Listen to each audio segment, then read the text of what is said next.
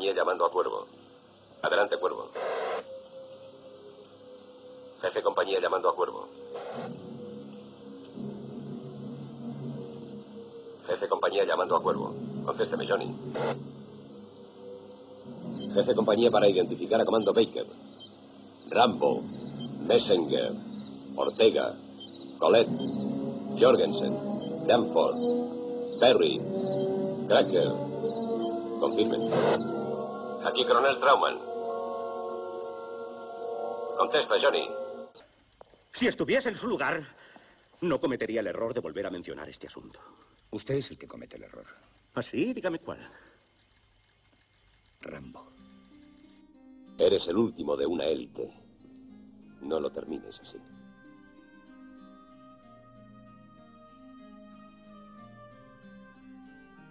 Dios mío, ¿dónde están todos? ¿Dónde? Tenía amigos en YouTube. Todos aquellos muchachos eran amigos míos. ¿Dónde están? Aquí no tengo a nadie. ¿Se acuerda usted de ellos? Borja, Borja y yo solíamos ir a tomar unas cervezas en nuestros ratos libres. Siempre me hablaba de ir a la Games Week con un Renault Fuego le gustaba mucho el descapotable rojo del 81. Decía que iríamos por las carreteras hasta que se le cayeran las ruedas. Estábamos en un canal retro. Aparece un troll. Un troll que lleva un avatar de Mario Bros. Y dice, troleo, señor, troleo. Y yo le digo, no. Y él ni chiste. Y Borja dice, sí. Yo voy por un par de cervezas. Y el avatar es, es un troyano pincha el avatar y su canal salta por los aires hecho pedazos.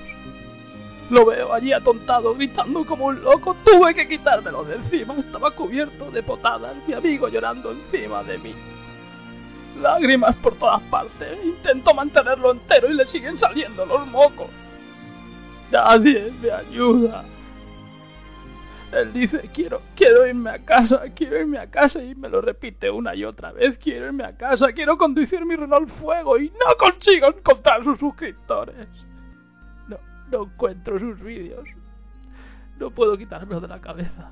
Y así siete largos años, día tras día. A veces me despierto y no sé dónde estoy. No cuelgo vídeos, a veces durante días, durante semanas. No puedo quitármelo de la cabeza.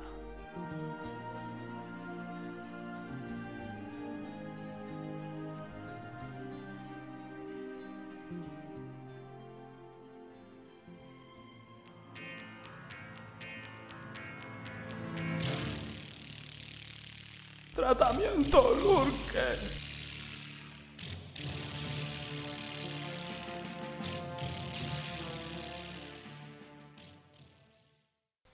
Tu tratamiento Lurker, pocas han presentado por hoja del mano guarro que no trabaja desde el PSOE.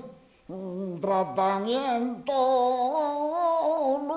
que se dedica a hablar de juegos. Ni le gusta mucho Nintendo.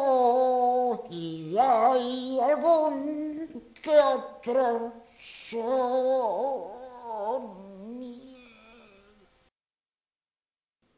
Eh, buenas tardes, Borja. Buenas tardes. Buenas tardes, ¿eh?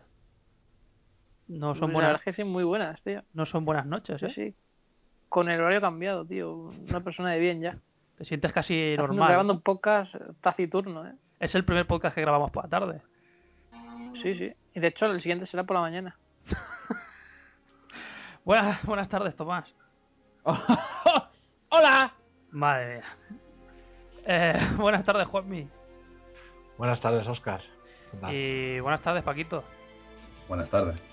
Está desaparecido en combate Garra. Igual se incorpora mientras estemos grabando, no sé. A veremos. Está en Afganistán cumpliendo una misión.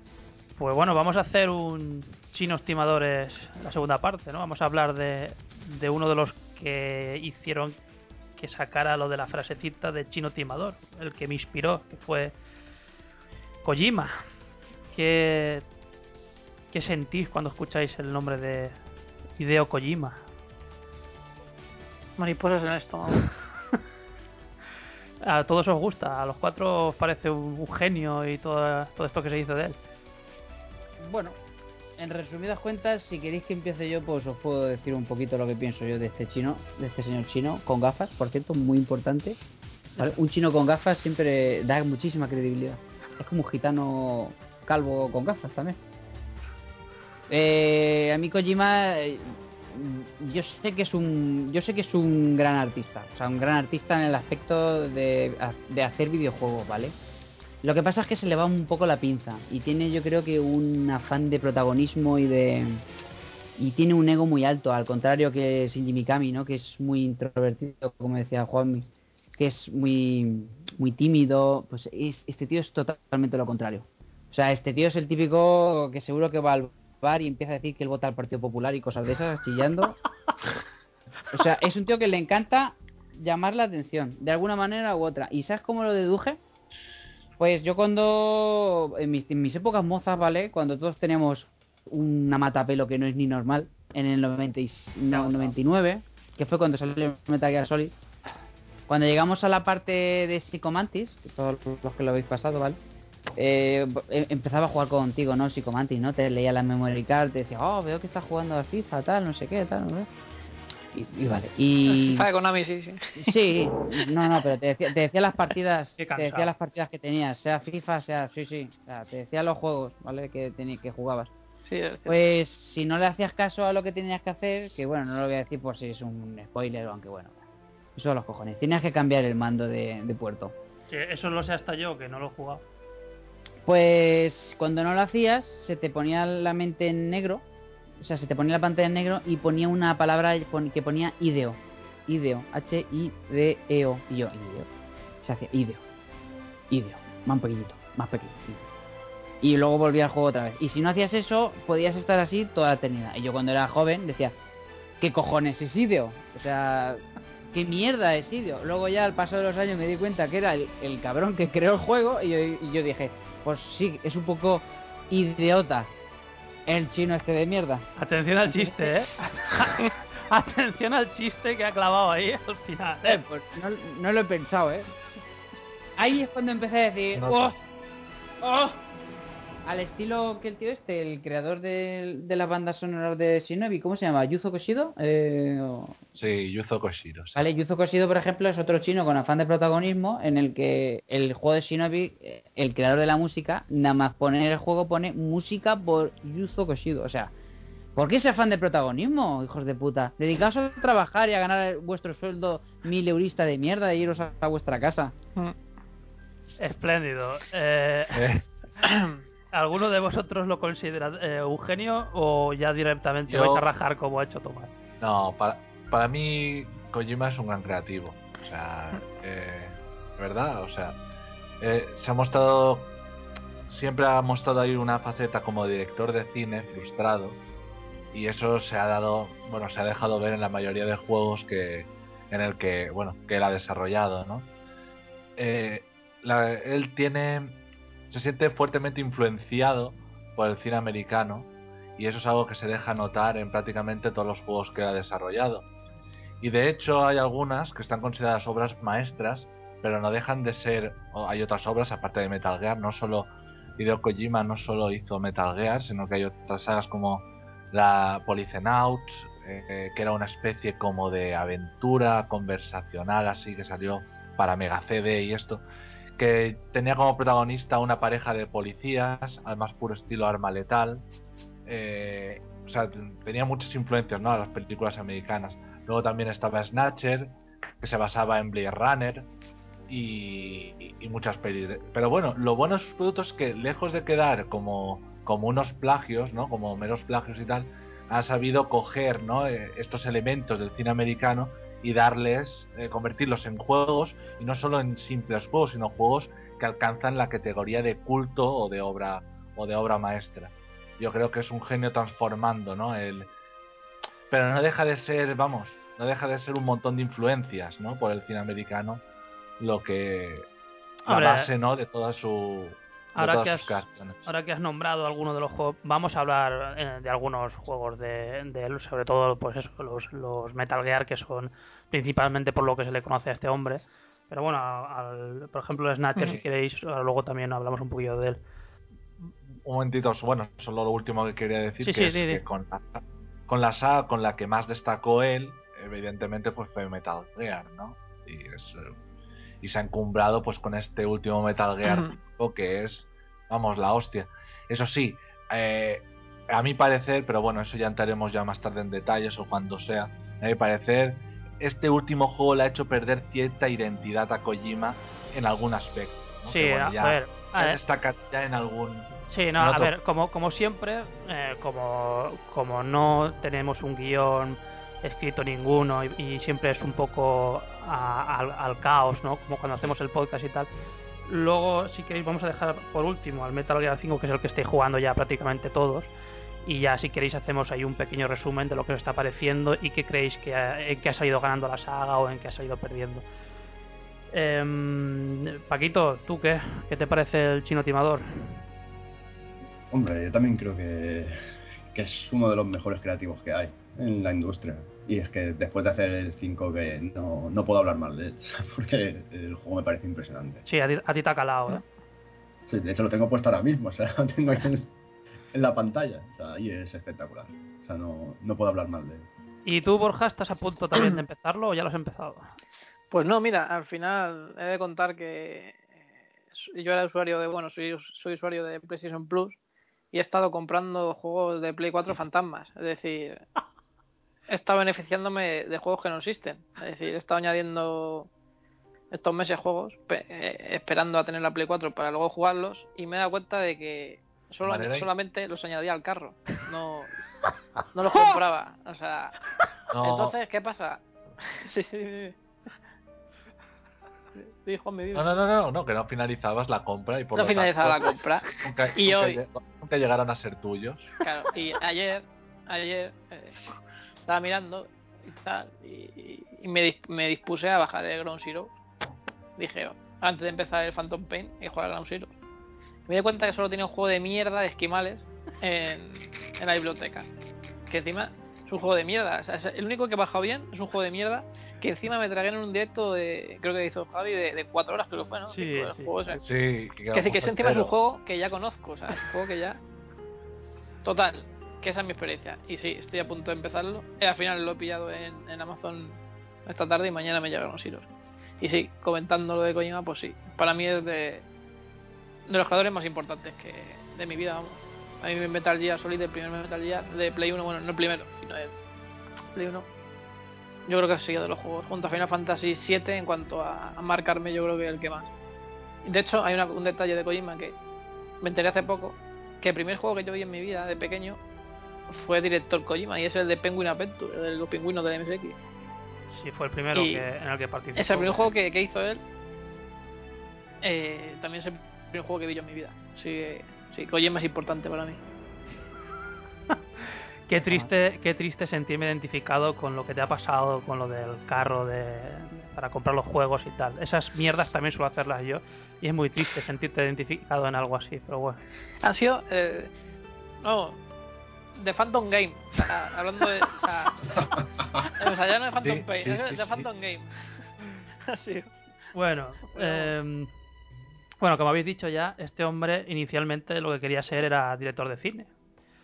Pero luego, pues bueno, a- eh, su carrera ha, sido, ha ido encauzándose a, a lo que es el, el mundo del videojuego y bueno, podemos decir que se nota que este hombre lo que quería era hacer películas. Bueno, o lo que quería o, lo que quería en un principio. Y bueno, ahora vamos a ir viendo cómo se ha ido transformando la saga hasta llegar a un punto que ha sido muy, muy cinematográfico todo. Luego ya me diréis si en esta quinta parte la cosa ha sido, ha, sido parecida o, ha, pegado un cambio.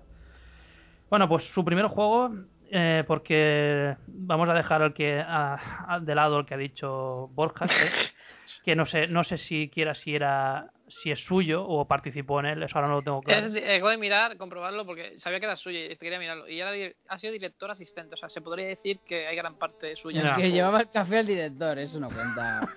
Eso es- Yo creo que Kojima mandó un correo a, Wiki- a Wikipedia diciendo que por favor lo quitaran de, de ahí. Es posible. Eso es cierto. No hay Bueno. mucho que analizar de Penguin Adventure, la verdad. no. Su primer juego con, eh, bueno, suyo fue el, Metal Gear en, el 87 y fue para MSX2.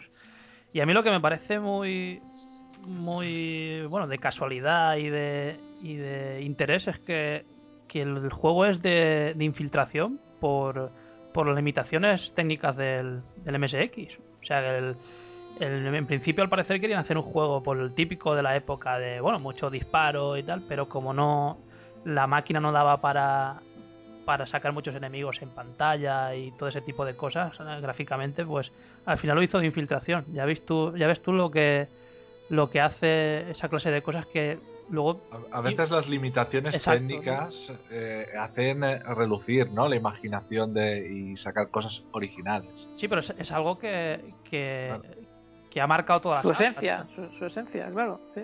Su esencia es accidental, se podría ya decir. se marcó, ¿no? Marcó el género ya. y ya sí.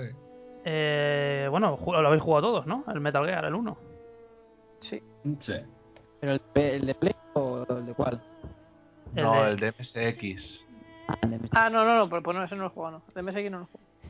Yo lo he visto, pero no lo he jugado, ¿no? yo- no. yo tampoco he tenido la oportunidad de jugarlo. Sí, Yo lo jugué un poquito porque venían una edición que salió del 3 Sí.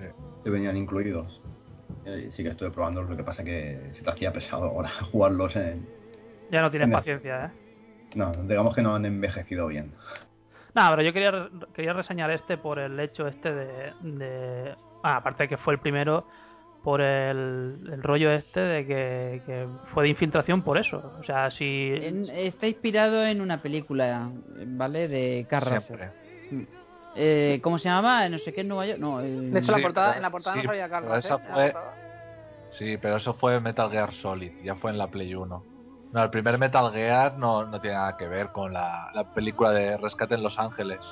Ah, eso, Rescate de los Ángeles. 2003. Pero no se utilizó la imagen de Carras en el juego de MSX. Uf, A ahí no haber visto, No lo sé, no lo sé. me, me suena haberlo visto en una caja en la cara de Carras, ¿no? Que, Es curioso eso, ¿eh? No conocía yo el dato ese, ¿eh? De Sí. que era decidido implementarse el género por ese género de, de espionaje por limitaciones de hardware. Claro, al- a- al- lo que a mí me, me da que pensar es, tú imagínate que no hubiera tenido las limitaciones si hubiera hecho un juego más de acción y tal, no hubiera sido de, de infiltración. No, no sé cómo habría seguido la saga o tal vez no estaríamos ahora delante de un Metal Gear como lo conocemos, sino Eh, totalmente diferente. Puedo preguntar algo al respecto, que creo que Fran lo ha jugado un poco.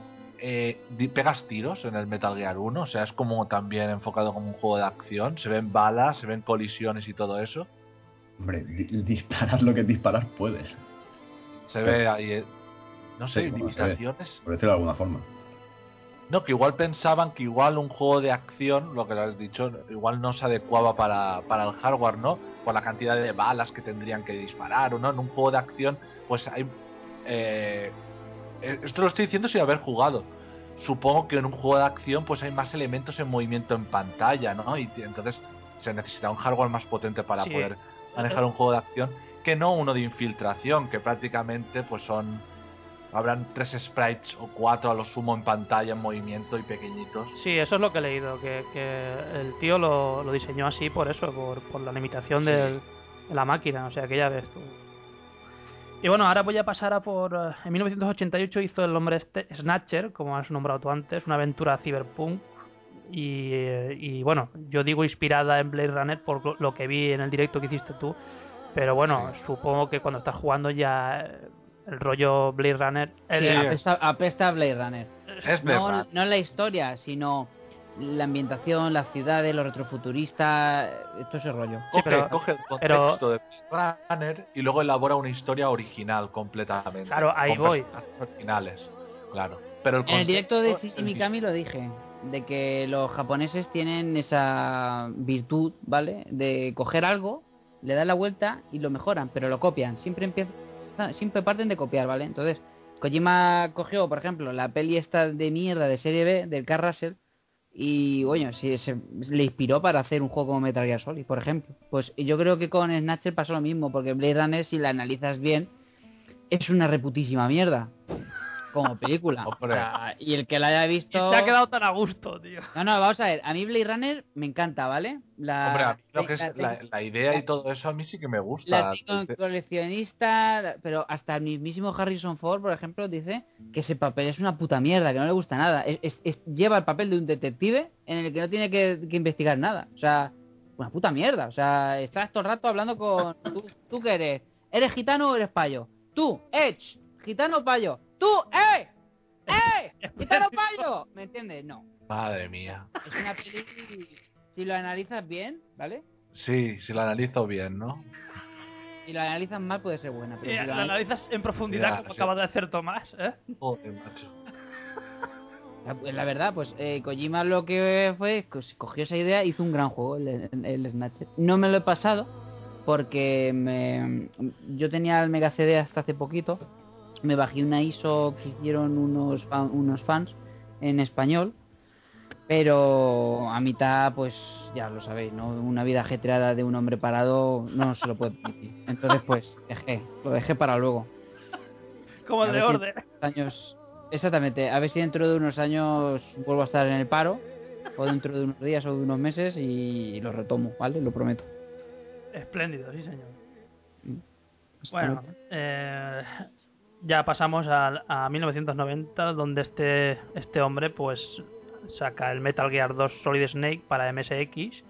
Y aquí el tío ya empieza a meterle más chicha a lo que es la historia y a mejorar un poco la inteligencia artificial de los enemigos. Pero el tío ya empieza a meter ahí todos estos diálogos que tenían los personajes, mensajes de radio y todo el rollo. Ya empieza el tío ahí a, a meter su, sus diálogos y sus historias dándole más importancia a la historia de lo que tenía de lo que tenía antes yo creo que ahí es cuando el tío ya empieza a, a- a ver que ya puede empezar a meter más más chicha de lo que lo que a él le mola que es el rollito este de cinematográfico Mm. No puedo hablar mucho del título. No sé si ese juego creo que también salió para NES. No, no, no lo sé. sí creo Creo que tam- no no sé si es este o el anterior pero el tío no, Ah. no creo que no participó ¿eh? en el En la conversión, ¿no? Del Sí. de... exacto Pero... No, yo este juego no, no lo he jugado tampoco, así que tampoco puedo opinar mucho de él. no lo habéis jugado ninguno no no es que claro aquí aquí en MSX yo creo que no hemos tenido ninguno Aquí- No, ese no, no he tenido el gusto de jugarlo. No, yo tampoco. Bueno, vamos a pasar al que, al que habréis jugado prácticamente todos, que es en el 98 cuando saca este, este chinaco el Metal Gear Solid para PlayStation. Y bueno, aquí este es el juego donde este hombre se convierte en una, una estrella. Es el primer juego que, que utiliza 3D de la saga. Y bueno, aquí ya sí que podríamos decir que este hombre es donde ya se gesta el germen cinematográfico de la saga, ¿no? Totalmente. Eh, gracias a gracias a la tecnología 3D del momento que había, pues ya pudo ya hacer, vamos, escenas cinemáticas. Gracias también a la capacidad de los CD audio pudo, pudo incluir eh, voces, o sea, diálogos hablados. Vamos, hay una, la ma- eh, vamos, eh, en su máxima máxima expresión, ¿no? Un poco. Sí, lo de las voces eh, es, muy, Todo, es sea- muy- es muy conocido también por, por... Yo es que lo jugué muy poquito, por eso tampoco puedo opinar mucho, pero pero lo de las voces es bastante Sí, conocido es- porque incluso en el doblaje aquí en España también tenía un doblaje de cojonudo, ¿no? Fue uno de los mejores doblajes e incluso a día de hoy todavía sigue siendo muy muy destacable. ¿eh? Es un juego, vamos, bárbaro ¿eh? en ese en lo que es el tema de doblaje de lo mejorcito que, que hay incluso hoy en día. Y eso, pues el 3D invitó a secuencias FMV con planos diferentes, eh, una presentación de los personajes y animaciones absolutamente maravillosa, a pesar de contar de con las limitaciones técnicas del- en su época de la Play 1, ¿vale? Porque salió para PlayStation 1. Eh, un juego así no sería viable por aquel entonces para un sistema como Nintendo 64 por la cantidad de vídeos y audio que, que incorporaba. ¿no? Entonces por aquella época pues era muy común encontrar eh, muchos juegos ¿no? que tenían mucho FMV, mucho tal como eran los Final Fantasy, Resident Evil o, o este Metal Gear Solid, ¿no? Y salían para, para Play. Y nada, este juego es pues el que es maravilloso, o sea, en todos los sentidos, jugable, estético, el personaje, una presentación brutal, la banda sonora de, no sé si era de Harry Gregson Williams, aunque creo que eso ya es la segunda parte. La primera parte no sé quién la compone, creo que La era también. Sí, también. Yo no tengo duda, no lo sé muy bien. Voy a también. mirarlo. Voy a mirarlo, voy a mirarlo. Ya, Eh, mientras habla lo voy mirando. La banda sonora, la banda sonora de toda la serie es espectacular, Sí, ¿no? De es muy destacable porque porque la mayoría de sí, en la mayoría de las entregas pues cuenta con Harry Gregson Williams, que es un Sí, prácticamente diría que en todas. O sea, claro, por lo menos este desde el 1. compositor ha trabajado en, en bandas sonoras increíbles de grandes películas como La Roca. eh, ahora mismo no me viene a la mente. Empezó en Me- Metal Gear Solid 2. Harry Empezó en el 2, ¿no? Claro. Mm. En el 1 era un japonés el que las componía. Eso es lo que tenía yo. Lo que no, lo que no me queda claro es el nombre de quien las compuso. El tema principal, el main theme del Pues. Te lo- Voy a buscarlo. a ver. Eh, Bueno, este, eso- este juego también tenía algunas cosillas así un poco peculiares. A mí me hizo mucha gracia siempre lo de lo de esconderte en una caja, tío. Eso fue muy, me parecía muy raro, pero, pero también me, me gustaba. tío. Sí. Es que es, es un trolazo, sí, un poquito, sí. Sí, eso es otra de, otra de las facetas que tiene también Hideo Kojima y es que es un tío pues que es un cachondo, ¿no? Y muy pajero también. Y eso, Pero yo creo que todos los japoneses son unos pajeros que te cagas. sí. Y, y está lleno, el, el juego está lleno de coñas, ¿no? Constantemente, pero pero bueno, eh, te las saben, te las saben, te las ponen de, en su justa medida y, y la verdad es que hacen gracia y bueno, Sí, pero tú cuando ya conoces a cuando ya conoces a este hombre y ya conoces el rollo que lleva, vale, pero la primera vez y sobre todo en aquella época que no tenías ni pajolera idea de quién era este hombre ni tú veías el juego y yo la primera vez que, que jugué y vi que te podías meter en una caja y podías avanzar con la caja dentro y tal, me pareció surrealista, tío. O sea, me gustaba, Sí, pero me parecía surrealista. surrealista. Sí, surrealista, pero era un juego que te sabía sorprender a cada momento. No había ningún momento que se repitiera, siempre estaba innovando cada, cada poco tiempo, siempre habría algo nuevo que ver. No, no repetías una misma mecánica eh, una y otra vez. Prácticamente siempre había alguna novedad, siempre. Y yo creo que eso fue muy grande el, el tema ese. Hombre, de curiosidades de... lo, lo que ha contado antes Tomás, lo de lo de cambiar el mando de sitio y todo, esa clase de cosas. Eso es. Eso es otro aspecto que le gusta mucho a Hideo Kojima, es que le gusta mucho jugar con la cuarta pared, con lo que llamamos la cuarta pared, ¿no? Que somos nosotros, ¿sabes? Refiriéndose a nosotros como jugadores, ¿sabes? Eh, a él le gusta mucho hacer referencia fuera, o sea, a nosotros como jugadores, siempre. Y ahí, por ejemplo, en el tema del la, el jefe este, en Psychomantis, ahí hay un ejemplo de ello, ¿no? Que nos hace cambiar el mando de puerto y todo eso, ¿no? Eso también forma parte de forma parte de, de Hideo Sí, Kojima. pero ¿no? eh, ¿por qué ponía ideo? Pero porque imitaba lo de vídeo de la Sony. Claro, las- de las claro, cuando tú Sony, cambias de canal, cuando tú cambias y cambias Eh. lo que es el, el eso, el- lo de la extensión del canal a AV y todo eso, o se va el- la señal de vídeo, pone normalmente un circulito, un cuadradito de color verde y pone vídeo. De hecho, es eh, Ah. característico de, las de las eh, televisiones Sony, exclusivamente. Lo Sí, de... sí, Sí. Exactamente. Sí, pero porque ponga vídeo, no vídeo, hostia. O Es, sea, es una parte de la coña, claro. Claro, la coña, pero vi- sale él, ¿sabes? Luego va a las tías a discotecas y dice, ¿sabes que salgo en un juego? O sea, no. Yo creo que la firman Es- en coño, ¿eh? es un hijo de puta. A ver, Espléndido. si es tu- a ver, pero una cosa, que tú pongas que es tu juego, es tu juego, si lo has creado tú, obviamente uno está en su derecho de poner que es suyo, en los créditos o donde, o donde quiera. Claro, bueno, mira, mira. Stan Lee en las películas de Marvel, salen todas. Vale, vale, como se nota que vas de vez en cuando a tomar café con ideo, ¿sabes? A ver, perdona, eh, perdona, eh, no me volveré a meter con él, disculpa. Que no, si, si te juro que... Ah, no, no, no, no. No, mira, te juro, te digo una cosa, No, Tomás. con De, él. de- de todos los creativos que hay así japonés y tal, para mí Hideo Kojima es el que menos me dice de todos, pero porque yo no soy fan fan de, de la saga de Metal Gear, ¿eh? Pero el que menos te dice en qué aspecto, ¿qué es con el que menos quedas? ¿Qué- ¿Con quién queda más? ¿Con el Mikami? Que no es, no, no es eso, sino es el con el que, yo qué sé, tío, pues nada, vamos por culo. Ya lo has quemado, ya, ya, ya lo has quemado. No, pero es que las cosas aquí claras, ¿sabes? Eh, yo iba a decir algo, pero ya me, me he despistado, tío, del 1. Eh, no sé, no me acuerdo. Ah, bueno, eh, no- No, no- es- yo, esta- yo estaba comentando que le gusta mucho jugar con la cuarta pared a Hideo Kojima. sí, pero por ejemplo, ese boss, no, si no hacías eso, no había manera de pasártelo. No, sí. Había otra, ¿no? Había otra, sí. había Disparar a las estatuas, me parece. Sí, Sí. Me parece. exactamente. Vamos, Había- pero, pero era un jefe que, que me imagino que al principio la gente lo, la volvería loca, ¿no? Porque claro, Mm. ¿dó- ¿de dónde coño averiguas tú que tienes que cambiar el mando? o Que... A mí me lo dijo un compañero de clase, así que sí, en aquella época. Claro, pues eso, sin internet y todo el rollo. A ver, pero es todo, locura, todo eso es así, ¿no? Incluso había un código de codec en el Metal Gear 1 que si no tenías... Que creo que era- 141.15, el de Sí, medio. que si no tenías el juego original O algo así. no podías verlo porque te decía Otacon, está detrás de la caja del disco de no sé qué, no sé cuánto. Y entonces tú dices, hostia. Y te tocaba coger la caja del juego y mirar el eh, y mirar eh, efectivamente el codec que estaba ahí y apuntarlo. Espléndido, sí señor. Lo he dicho, un chino timador. Es como también, por ejemplo, en el Metal Gear 4, ¿no recordáis cómo empieza el Metal Gear 4? Ya no es que haga una La rayada de, de los anuncios, dices. Sí, de- Sí. sí.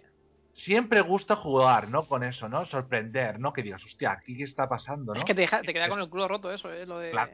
Dices, Sí, sí, el, sí, Me- el eh. Metal Gear 4 cuando lo pones, que te salen los anuncios y puedes ir cambiando el canal, así. ¿Esto? Además, es que llegas a pensar que te han grabado mal el juego. Que, que, que sí, en serio, ¿eh? O sea, es, es- es curioso porque te deja... O sea, no te lo esperas. Yo me quedé un poco sorprendido, ¿verdad? Sí. Sí, a, a Hideo Kojima todos estos rollos, estas bromas y todo esto le encanta, ¿no? De hecho, incluso en un Twitter, no sé si puso él, eh, fijaros cómo es él para trolear y todo eso, puso una imagen que ponía Kojima, estu salía él, salía él a un lado de la foto y ponía, así como señalando un cartel, y ponía Kojima Studio. Y la gente toda hipeada pensando ahí, ¿no? Que, que iba a hacer un estudio ahí independiente tal de Kojima y tal. Y luego, al poco tiempo, publica otra foto donde sale la parte que no se veía de la foto y en realidad no ponía Kojima, ponía Kojima Yan, ¿sabes? Una marca, una marca diferente, ¿sabes? O sea, de otra cosa, de otra cosa que no tenía nada que ver.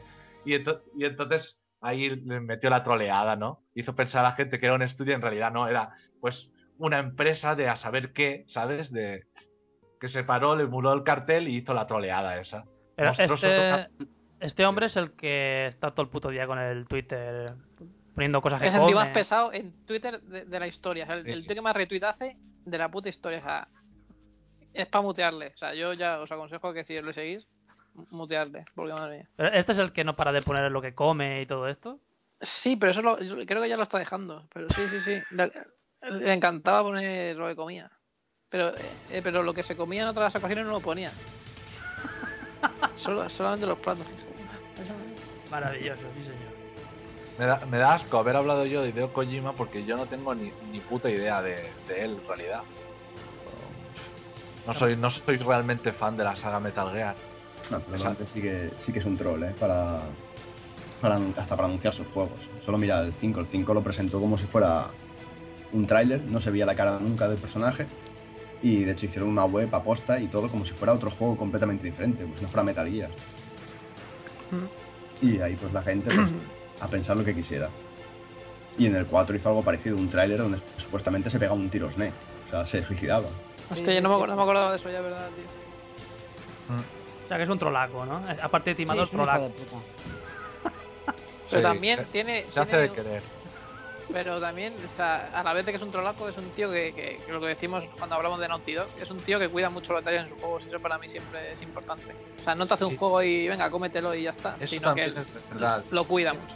Es un tío muy exigente y, y eso también se vio en el Metal Gear 4, que dijo unas de- posteriormente a- al lanzamiento de, de Metal Gear 4, él dijo que no estaba contento con el resultado y que, que no pudo poner a- en ese juego todo lo que él habría querido poner.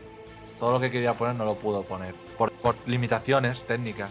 A ver, este hombre, yo me imagino que se permite el lujo de ser un trolaco y tal porque porque puede, ¿no? Si, si encima de hacer juegos mediocres y tal fuera un trolaco, se lo habrían cepillado hace tiempo ya, tío.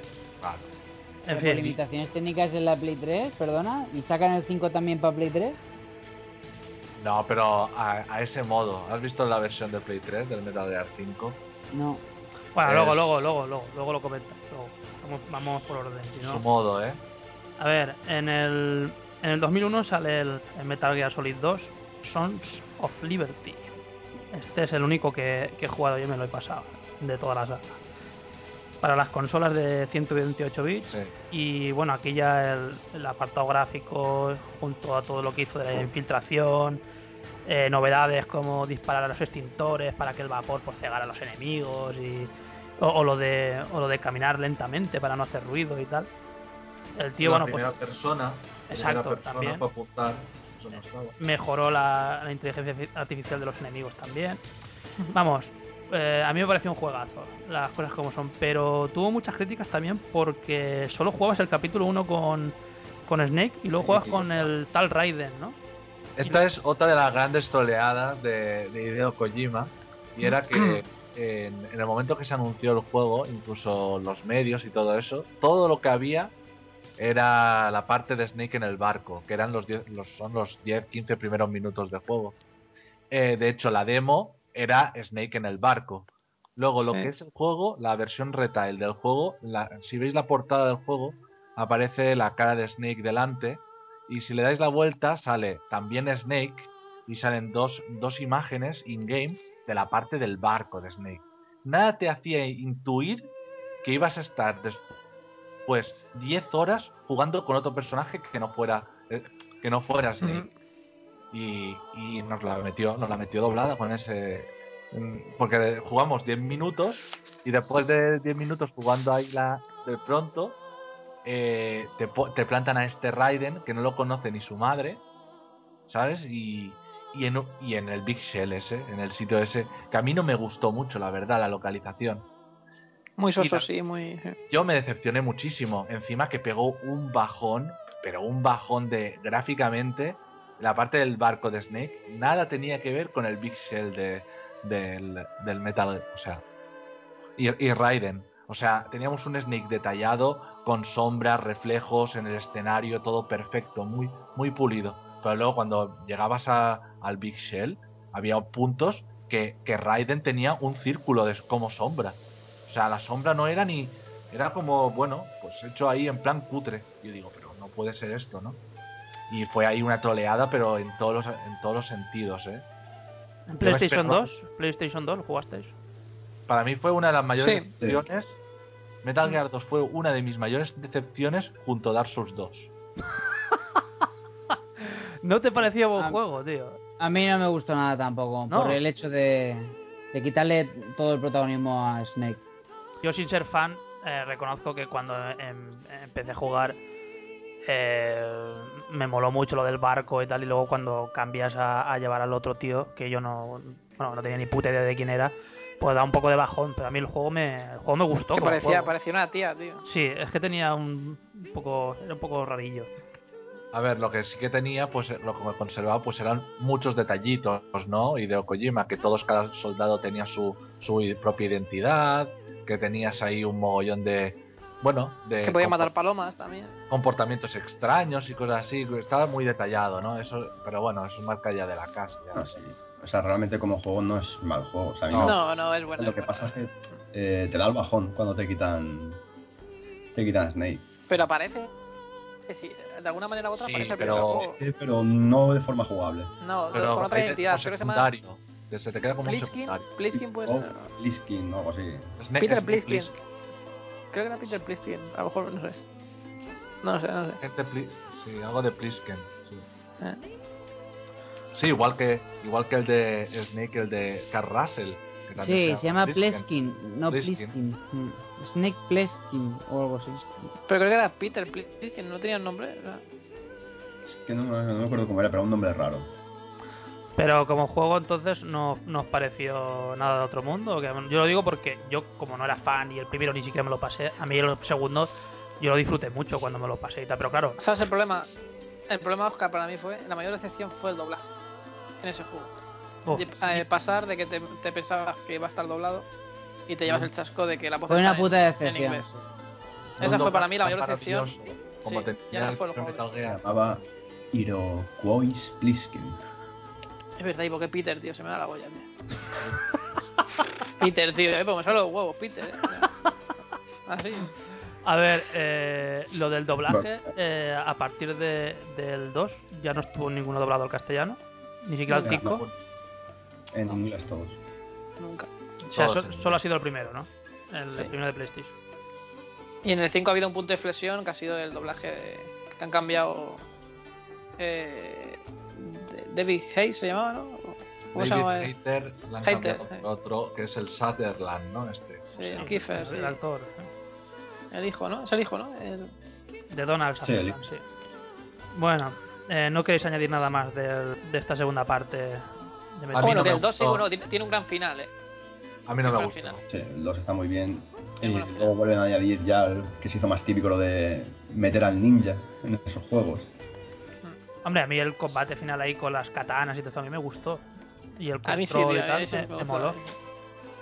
Pero bueno, ya yo yo no quiero tampoco decir mucho porque lo dicho, no soy nada fan de la serie ni sé nada de su historia y tal y yo hablo de lo que disfruté jugándolo y del final y, y punto, no, o sea, no, No, eh, Oscar, Oscar, ni yo tampoco, ¿eh? Yo tampoco soy fan de la, de la serie esta, ¿eh?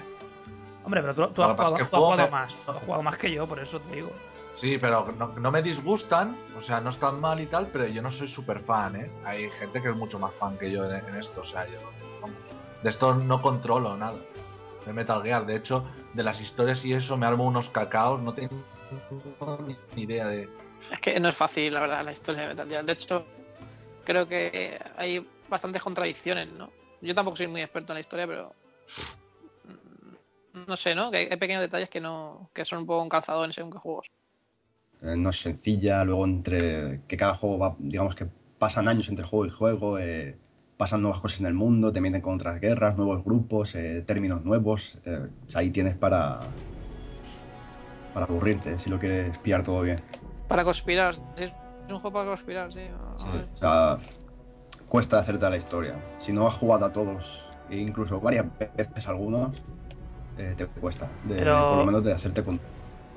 Pues, a mí me cuesta, a mí a veces, es, eh, Metal Gear tiene puntos en que la historia me parece a veces atractiva, pero hay a veces que me parece absolutamente soporífera, o sea, que sobra, tío, de no, no soporífera porque, sino porque es decir, es que a veces tienes que ponerte en plan como si fueras a estudiar prácticamente. Te empiezan a hablar 40.000 cosas. Yo me acuerdo del Metal Gear 4, que había momentos que, vamos, tenías que estar ahí con los cinco sentidos a ver de qué te estaban hablando, que si de genética, no sé qué, explicándote procesos de... Sí, sí, parecen documen- de es que parecen documentales a veces, sí. Sí, Porque- pero. Sí, sí, no sí. sé sí. qué, pero, Pero- qué mierda es esto, tío. Pero en lo de la línea temporal y tal, es un poco rollo Castlevania, ¿no? Para, para seguir una, una línea correcta tendrías que ir de un juego a otro, del año Catapum a uno más moderno, etcétera, etcétera, ¿no? Es un poco así, ¿no? Sí, no, no puedes. No, sí, están. De hecho, el primero es el 3, me parece. Snake Eater, el de Play 2, creo que es el primero en Sí, cronología. ese es el que iba... Pues mira, aprovechando lo que ha dicho Borja, iba, iba a 2004 ahora, que es el Metal Gear Solid 3 Snake Eater, que bueno, iba a preguntaroslo, es una es la precuela de, de, todo lo- de toda la saga, ¿no? Se Sí, supone que es total. el primero, ¿no? De todos. Ese- hecho, está por el- delante de lo de PSP incluso, que son Es los. el los de- es Es cuando... el 1960 y algo, creo que transcurre, me parece. Sí. Sí. Sí. Y eh, en este, hombre, yo este lo jugué un poquillo, pero no me, no me cuajó, porque, no sé, en esa época pues no estaba yo muy jugón y no me cuajó y no, y no lo continué, pero en este ya se sustituye todo esto de los elementos futuristas y tecnológicos por ya por la selva y bosques y tal, ¿no? Aunque supongo que luego habrá final y tal, me imagino que ya se- será un poquito más rollo eh, como el resto, ¿no? Sí Al final, pero muy al final. cosas que dices esto no cuadra en esta época, ¿no? Pero y luego lo típico en todos los Metal Gear, a lo mejor algunas personas que tienen poderes sobrehumanos o cosas por el estilo, pero que también es típico de la saga como Psicomantis en alguno, cosas así. Es que, joder, es que es la, la- esa es la visión que tengo yo desde fuera de la, de la saga. Como que es un un mezcladillo extraño de tecnología, de, ci- de cibernética, de, de poderes raros de, Es- de algunos, no sé, es un poco extraño todo, ¿no? Desde fuera, ¿eh? yo de luego desde dentro, el que sea Sí, fan, a lo mejor lo ve todo mucho más claro, pero yo desde Lo fuera... Lo basa en épocas y muchas veces en guerras o que o cosas de la historia que sí que han existido, pero luego él mete sus sus propios toques ficticios, ¿no? Sus tecnologías, pues rollo lo de los Metal Gear, los tanques y tal. O Hmm. soldados que, pues eso, que son de todo menos Humanos con humanos. superpoderes. Sí, bueno, en este, en este Metal Gear 3 eh, se incluye el rollo este del camuflaje, ¿no? y, y, bueno, y también un sistema de cuerpo a cuerpo que se ve que el resto de los, de los juegos no, no tenían hasta entonces. Pero lo del camuflaje sí que me acuerdo. Era, no sé, una novedad así bastante a tener en cuenta, ¿no? Sí, se medía por porcentaje, me parece, o era en el 4 ya. El Eh, 3 también, ¿no? Por porcentaje. Eh, Sí. Metal Gear 3 abandonaba un poco el tema urbano y volvió otra vez a, bueno, a más como los primeros, el de NES y todo eso, ¿no? Más selvático, ¿no? Entonces, y, Big Boss, que bueno, que es el protagonista de, de la aventura, eh, tiene que sobrevivir, ¿no? A mí me gustaba bastante las sensaciones que me transmitía, ¿no? De sobrevivir en la jungla. Lo que pasa es que evidentemente, como no era un mundo abierto y tal, pues lo, estaba un poco como limitado.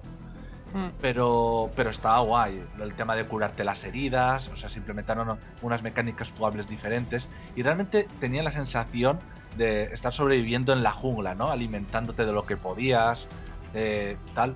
A mí me gustó bastante. Lo que pasa es que yo lo jugué en la versión de la, la primera que salió que es la Snake Eater que eh, tomaron una mala decisión en mantener la misma cámara que ya tenía el Metal Gear 2, de mantenerla aquí la misma.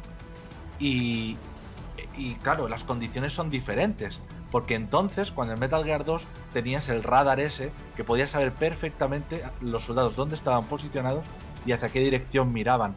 Pero aquí, que ocurre en el sesenta y tantos, hemos dicho, no dispones de esa tecnología tan avanzada, sino de un sonar. Y el sonar solo te dice la posición de los enemigos dónde está, durante un breves segundos. Entonces, para poder, como la cámara es desde arriba, la única forma que tienes de ver a los enemigos era pulsando el botón R1 para ver lo que tienes enfrente en primera persona. Y eso había momentos que llegaba a agobiar de una manera, eso era injugable a veces, ¿eh?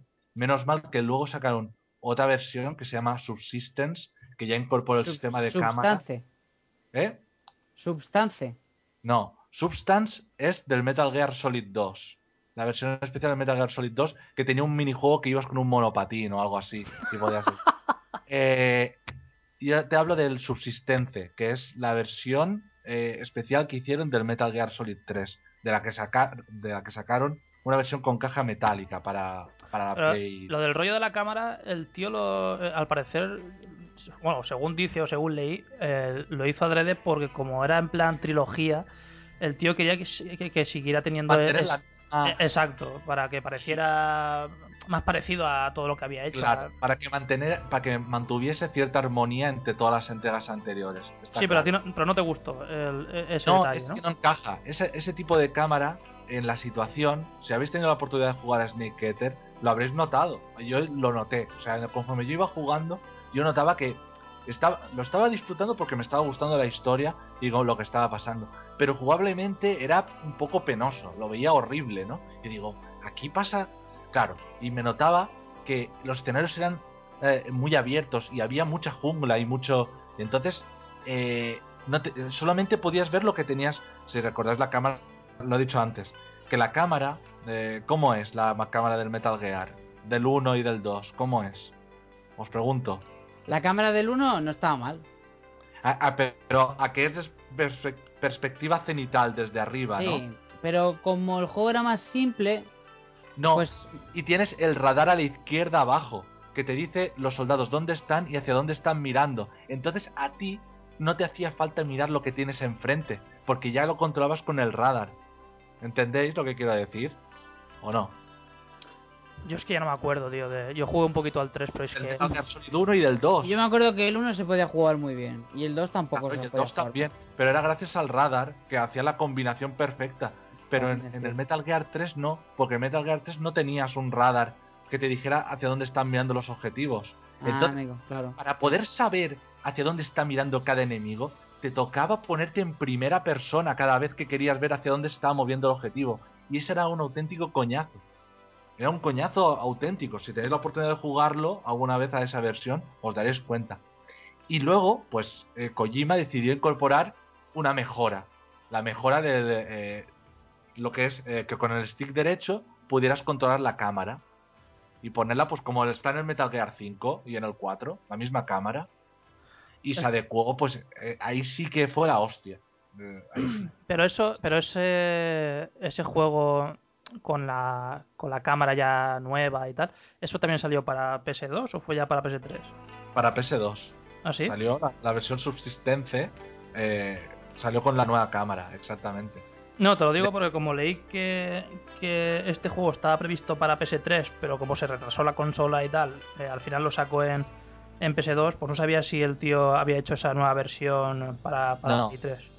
No, se hizo para PS2, lo que pasa es que luego, pues, en Play 3 se hizo un recopilatorio que incluía todos los Metal Gear, bueno, excepto el 1, el 2, el 3, el, el que salió para PSP, que ahora no me acuerdo cómo se llama. El Peace Walker. El Peace Walker, sí. Y los dos de MSX, los, los cinco en un disco, ¿vale? Y ahí sí que estaban los juegos con las últimas versiones y las últimas mejoras de cámara y todo. Estaba el Metal Gear 3 a 60 FPS y con la cámara esa libre, igual que el 4. Y es que era eso lo que le hacía falta al juego para que Metal Gear 3 fuera perfecto. Para mí es el mejor Metal Gear, ¿eh? ¿Es, es tu favorito? ¿Eh? ¿Es tu favorito ese? Sí, sí que lo es. Eh, eh, incluso más que el que está jugando ahora. Sí.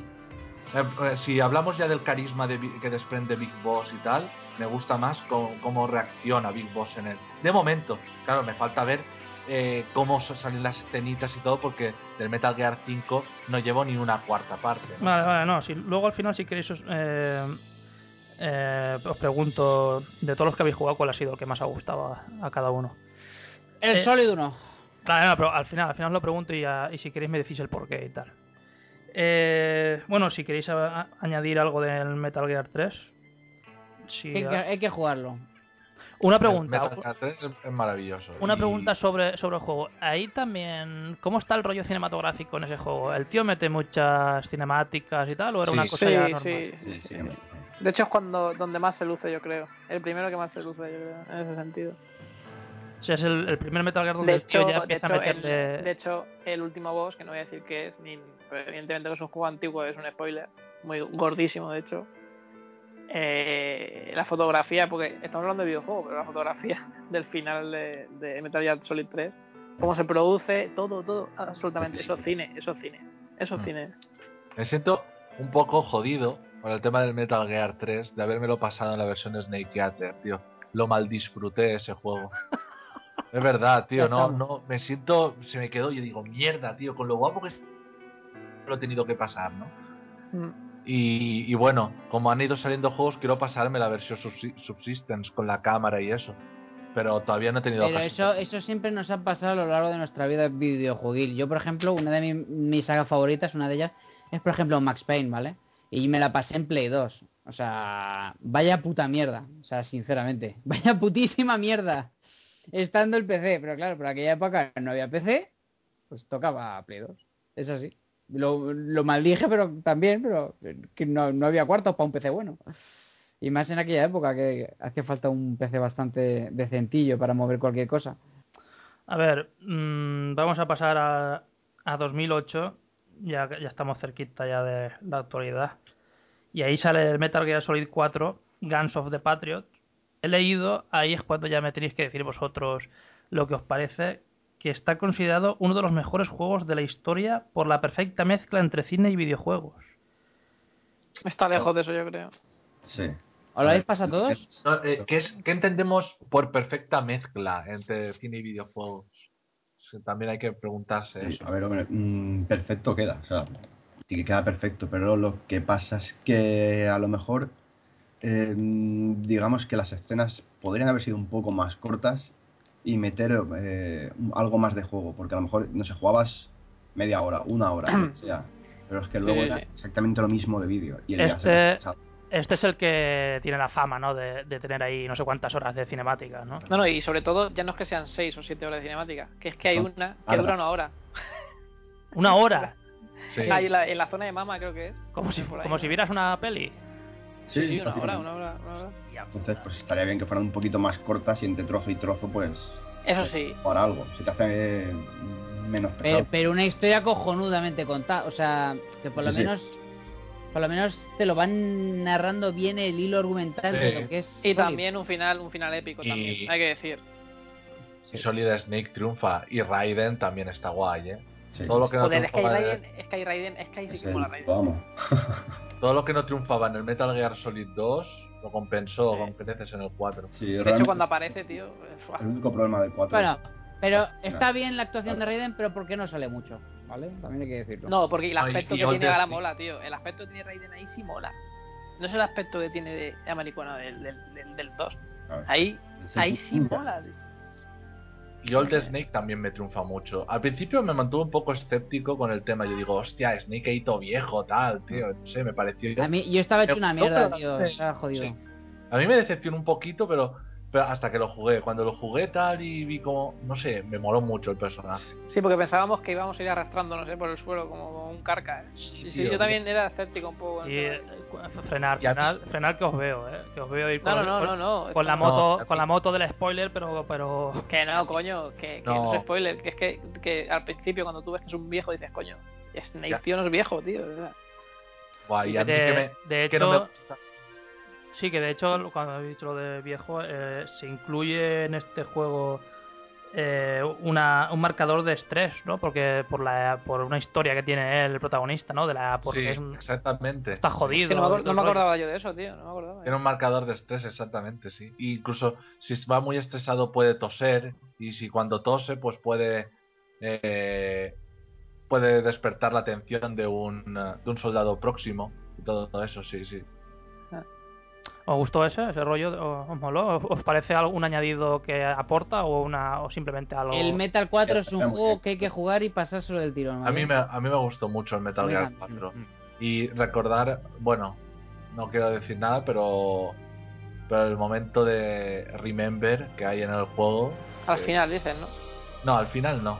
Casi al final. La parte. no, ¿es, ¿Es al final o es una parte.? Casi, casi al final. Eh, Paquito, ibas a decir antes algo de lo malo del Metal Gear 4 es y te has quedado ahí. Ah, vale, ya sé lo que dices. vale, la vale. duración de las cinemáticas. no deberían ser tan largas. No. Si, le- o sea, si estuviera, si cambiaran eso, el juego era perfecto. Entonces, ya esa frase de la perfecta mezcla entre cinemática y videojuego no, no es. Entonces no es real, porque no es sí, perfecta. Si perfecto es que si juego una hora y media, luego tengo que ver un vídeo de una hora y media, pues entonces sí. Es No, que sí, es que acabas No, pero eso no es perfecto. Eh, Perfecto es equilibrio. A mí no importa, eh, juego una hora y media, me pones un vídeo de 15 minutos, que ya es largo de cojones, pero bueno, luego juego otra hora y media, eh, o dos, o lo que sea, pues bueno, lo puedo permitir porque los vídeos del metal son brutales, pero te planta una hora de vídeo y te corta el, te frena, o sea, Además, el que te sueltan en Metal Gear 4 es de una De hora. hecho- creo, que era un, creo que era un coñazo, me parece, si no recuerdo mal. De hecho, yo el Metal Gear 4 lo disfruté casi más eh, cuando ya me lo pasé y lo volví a empezar y me hice la segunda partida, que ya me saltaba todas las cinemáticas, me las estaba saltando todas, la segunda vez. Me lo, me lo disfruté más que la primera, incluso. Haciéndomelo ahí rapidito ahí tal, la- todas las partes de... Me encantó. Pero a ver, un tío desde fuera que no que no haya jugado o no haya o que no sea fan de la saga y tal, una historia en la que te cascan cinemáticas de horas y tal, eh, ¿la historia merece la pena o simplemente es que está muy bien contada pero la historia, pues bueno, eh, mediocre no. o pasable? Es una jodida, una pregunta muy jodida, ¿eh? Yo creo que no te enteraría. Te gustaría, yo creo que la mitad del juego. A mí, No te gustaría ni la mitad. Es que Eh, sí, es que. mm, es que vale, sí, la historia es muy buena, está todo muy bien contado, es la hostia, es espectacular y todo lo que quieras, pero si no has jugado los anteriores, eh, hay muchas cosas que puedes estar bastante perdido. Sí. Tienes que seguir el hilo. En ese por lo menos sí. A lo No, mejor no. en el Metal Gear 5, como dijo, como dijo el otro día, ayer Juanmi, de que no hace falta jugar a ninguno. O sea, es un sandbox, por así decirlo, ¿no? Y aún así, eh, a la precuela la debería, o sea, lo que es el prólogo, estás obligado a jugarlo, sí o sí. Y el Peace Walker, mm, porque más o menos entre el prólogo y este, eh, te- con cassettes y con cosas te explican varias cosas, pero es que si no, también A estaría, ver, a ver, a ver, que está a jugarlo. os encanta adelantaros. A ver, acabemos ya con el, con el Metal Gear 4. ¿Os gustó entonces el Metal Gear 4? ¿Es uno de vuestros favoritos? ¿Es un, un juego bien? ¿O, o lo recordáis? Está- o, o más que nada lo recordáis por las cinemáticas? a mí me Pues gustó. sí, recuerdo mucho- con las cinemáticas que el juego. O sea, A mí me gustó mucho por el personaje de Solid Snake. Me gustó mucho ahí cómo salía y de, de- eh, Yo- me gustó, me gustó eso, sí. Lo que más recuerdo de ese juego es el final, quizás. Hay juegos que recuerdas otras cosas que no son el final, ¿no? Pero el Metal Gear 4 se puede caracterizar por también tener un. La verdad es que Kojima sabe hacer finales generalmente, sabe hacerlos. Porque no es fácil hacer un final, ¿eh? Porque puedes decir, No, puedes, tirar- puedes ir- a lo fácil, pero no es fácil hacer un final. Y el final del 4, joder, pues es un poco fanservice, ¿no? Como que dice. Porque tiene cosas también que... mm, A ver, algunos momentos, porque es como que... De hecho, los finales de Kojima, si os fijáis, no ocurren en un solo sitio. Y a veces que se, se van alargando. No sé si me explico con lo que estoy diciendo. Yo, tengo- veces. yo, yo no Es tengo que no sé si me explico. No sé, que, que los finales son como muy largos. Y mola eso, porque no... Sí, que no sí, son... y que siempre, siempre parece que, van a- que va a acabar y no acaba. Y luego salen los créditos y luego sale otra escena y luego sale... Sí. Sí, siempre. A mí ¿no? eso me encanta de Kojima. Hasta el final. Sí, me gusta cómo la larga, porque lo alarga bien, no lo hace mal. A mí, lo que es cuando es la trama y todo eso, bien, pero hay a veces, tío, que se vuelve una cosa súper espesa. Esto es sobre todo la crítica va al Metal Gear 4, que barajan todo tipo de, de siglas, de conceptos, de cosas así, que para mí no hacen ganar interés. Más bien lo contrario, ¿sabes? Hace que no quieran esforzarme en entender nada. ¿Sabes? Es- a veces es... ¿Pero qué me estás contando? He visto, he visto pelis más divertidas, ¿sabes? Mm. No sé. Eh, Es, es verdad, tiene, Es denso, a mí, me pasa, A mí me pasa un poco como a Oscar, me pasa lo mismo, lo que dice Oscar, que dice, es que Metal Gear tiene cosas un poco raras, de y a mí lo raro, a veces lo que es muy raro, pues lo que hace que no, no me guste. A ver, es verdad. que yo esto... Porque es raro, es denso. Porque Pero eso es, denso. Pero a ¿sabes? ver, es que yo esto lo... lo, lo- y esto sí. No, pero esta clase de cosas yo las, las extrapolo siempre a todo lo que es el, el- el mundo japonés, o sea, en el manga, en las series, en, en, en todo. Yo creo que les encanta enredarlo todo, tío, y hacerlo... Sí, les encanta que, que la gente no, no entienda con facilidad lo que está pasando. Sí, ¿no? a mí me pasa eso muchas veces, en mangas, en series y tal, que empieza todo de puta madre y me encanta, pero luego se, se enrevesan ahí muchísimo en ciertas cosas y tienen, no sé, tienen unas paranoias y unas pajas mentales de la hostia y a veces por eso yo me pierdo y pierdo el interés. Por eso os pregunto si la historia en general de Metal Gear pues es una historia así muy complicada, llena de personajes a punta pala por un sitio, por otro y cada uno con su historia y luego se entrecruzan y no sé qué y que te puedes perder un poquito. Eso, es lo el- la pregunta que, os hago. Si, si la historia está muy bien contada, pero como historia pues es una cosa normalita y punto. No, o sea, la historia, o sea, es. Para mí me encanta, pero sí que es. eh, puede ser liosa. Porque también piensa que te lleva desde. Desde 1960 y pico hasta lo que sería un poco futuro, si ya te pones a jugar al, al Rising y tal. O sea, te abarca muchísima, muchísima información, a veces que se cruza una cosa con otra, eh, un- algo del, del futuro está relacionado con algo del pasado, Es eso. y por eso Sí, es, es- que tienes que jugarlos a todos. Ahí, sin el momento que te pierdes uno, te puedes perder y te lía más. O sea, te hace liarte más el, el que te falte ese trozo de información. Sí, me, re- Entonces, pa- me recuerda yo para a esto- Silmarillion, ¿no? A Silmarillion y libros como de estos. Algo así, ¿no? Te lo juro, ¿eh? Yo para esto prefiero el Dark Souls, ¿eh? claro que como Ya tardaba, ya tardaba. Te lo juro, ¿eh? Claro, Dark Souls es el mejor, directamente no te enteras de nada de principio a fin. Ahí está. ya está y no tienes que complicarte. No hace falta un glosario de personajes ni nada por el estilo. No, te da pena, sí. Bueno, si queréis añadir algo más del Metal Gear 4, si no, pues pasamos a- al siguiente. No, que bueno, lo que he dicho antes, que el Metal Gear 4 es un juego que, que Hideo Kojima no, no le gustó mucho. O sea, no, no estuvo mal, tal, pero que no fue todo lo que él quería poner en. Pues- todo lo que él quería poner en el juego no lo pudo poner en el Metal Pues Gear 4. iba, iba a preguntaros si este es el que del que más eh, satisfecho estaría por el hecho de, No. de poder explayarse ahí en, la- en el rollo cinematográfico, tío. No, ni de coña, ¿eh? Porque este es el que más.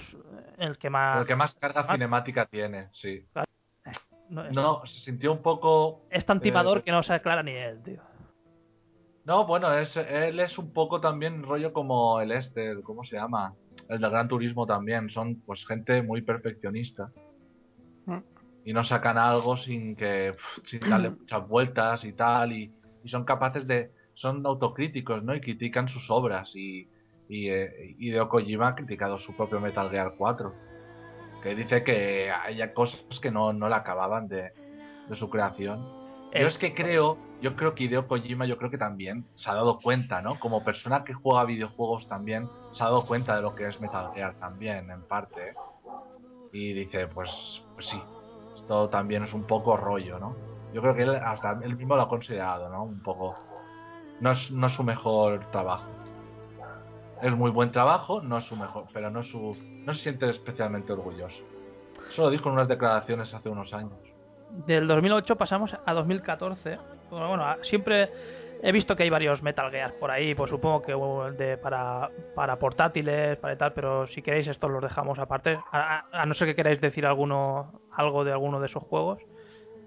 Eh, no, yo me gustaría nombrar, me gustaría decir otra saga también que creó Hideo Kojima también, que fue el este, ¿cómo se llama?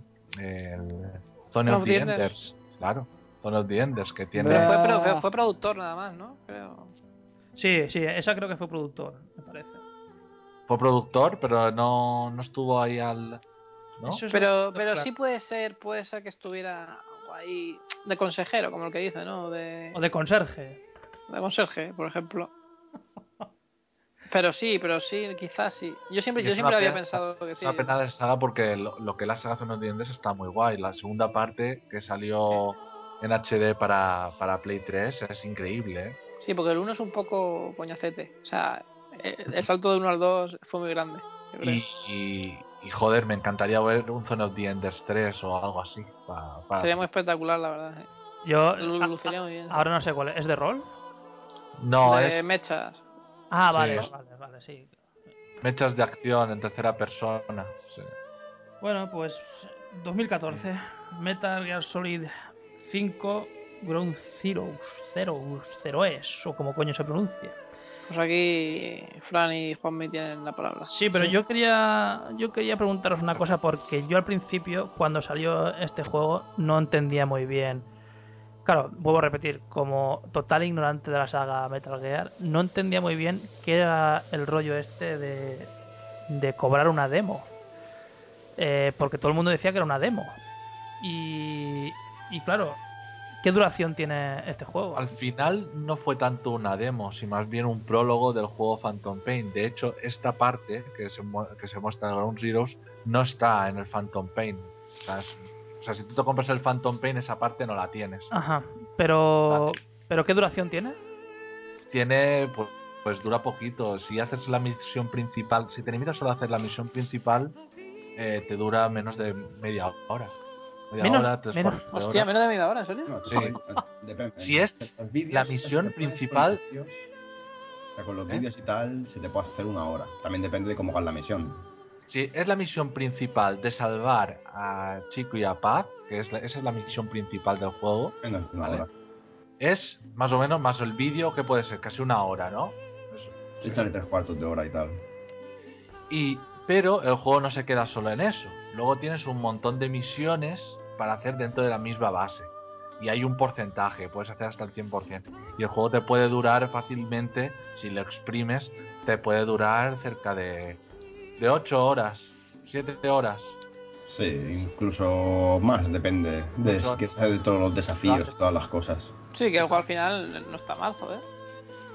Claro, que no está, no está mal, no está mal. Por el precio no está nada mal. 30 Y luego- euros, ¿no? Salió. Tiene la gracia esta que han puesto de que si completas todos los desafíos, todas las cosas al 100%, eh, bueno, depende del porcentaje, eh, hay ciertas cosas que luego eh, puedes pasar a- al de Phantom Pain, o sea, como extras. Exactamente. Por ejemplo, eh, el traje de... O sea, el aspecto del personaje del 1. De Solid Snake. Verte igual. Vale, pero pero me estáis diciendo que se puede alargar 7 8 horas, pero haciendo que sacando trofeos, porcentajes y todo No, ya los este. trofeos. Sí, no. hacen desafíos, misiones, en plan, destruye tal eh, armas antiaéreas o tales armas antiaéreas te hace destruirlas o sacar de la base eh, a lo mejor a dos, a dos soldados importantes tienes que ir eh, sin matar al resto o sin que te vean, pero esos dos los tienes que extraer y si te pillan o suena la alarma pues se alargan de la base, a un coche lo que sea y se piran. Entonces pues tienes tus, tus tonterías. O hay otra misión que es un asalto desde un helicóptero. Tienes que ir cargártelo todo estando tú encima del helicóptero. Otra que, que era un extra que lo juegas con Raiden, por ejemplo, con el traje del ninja. Pero vamos a ver, pero esto... No, Es- eso ya es lo que vas a preguntar, Ya. Oscar. No, esto no, no, es parte el- de... la historia principal, es un extra.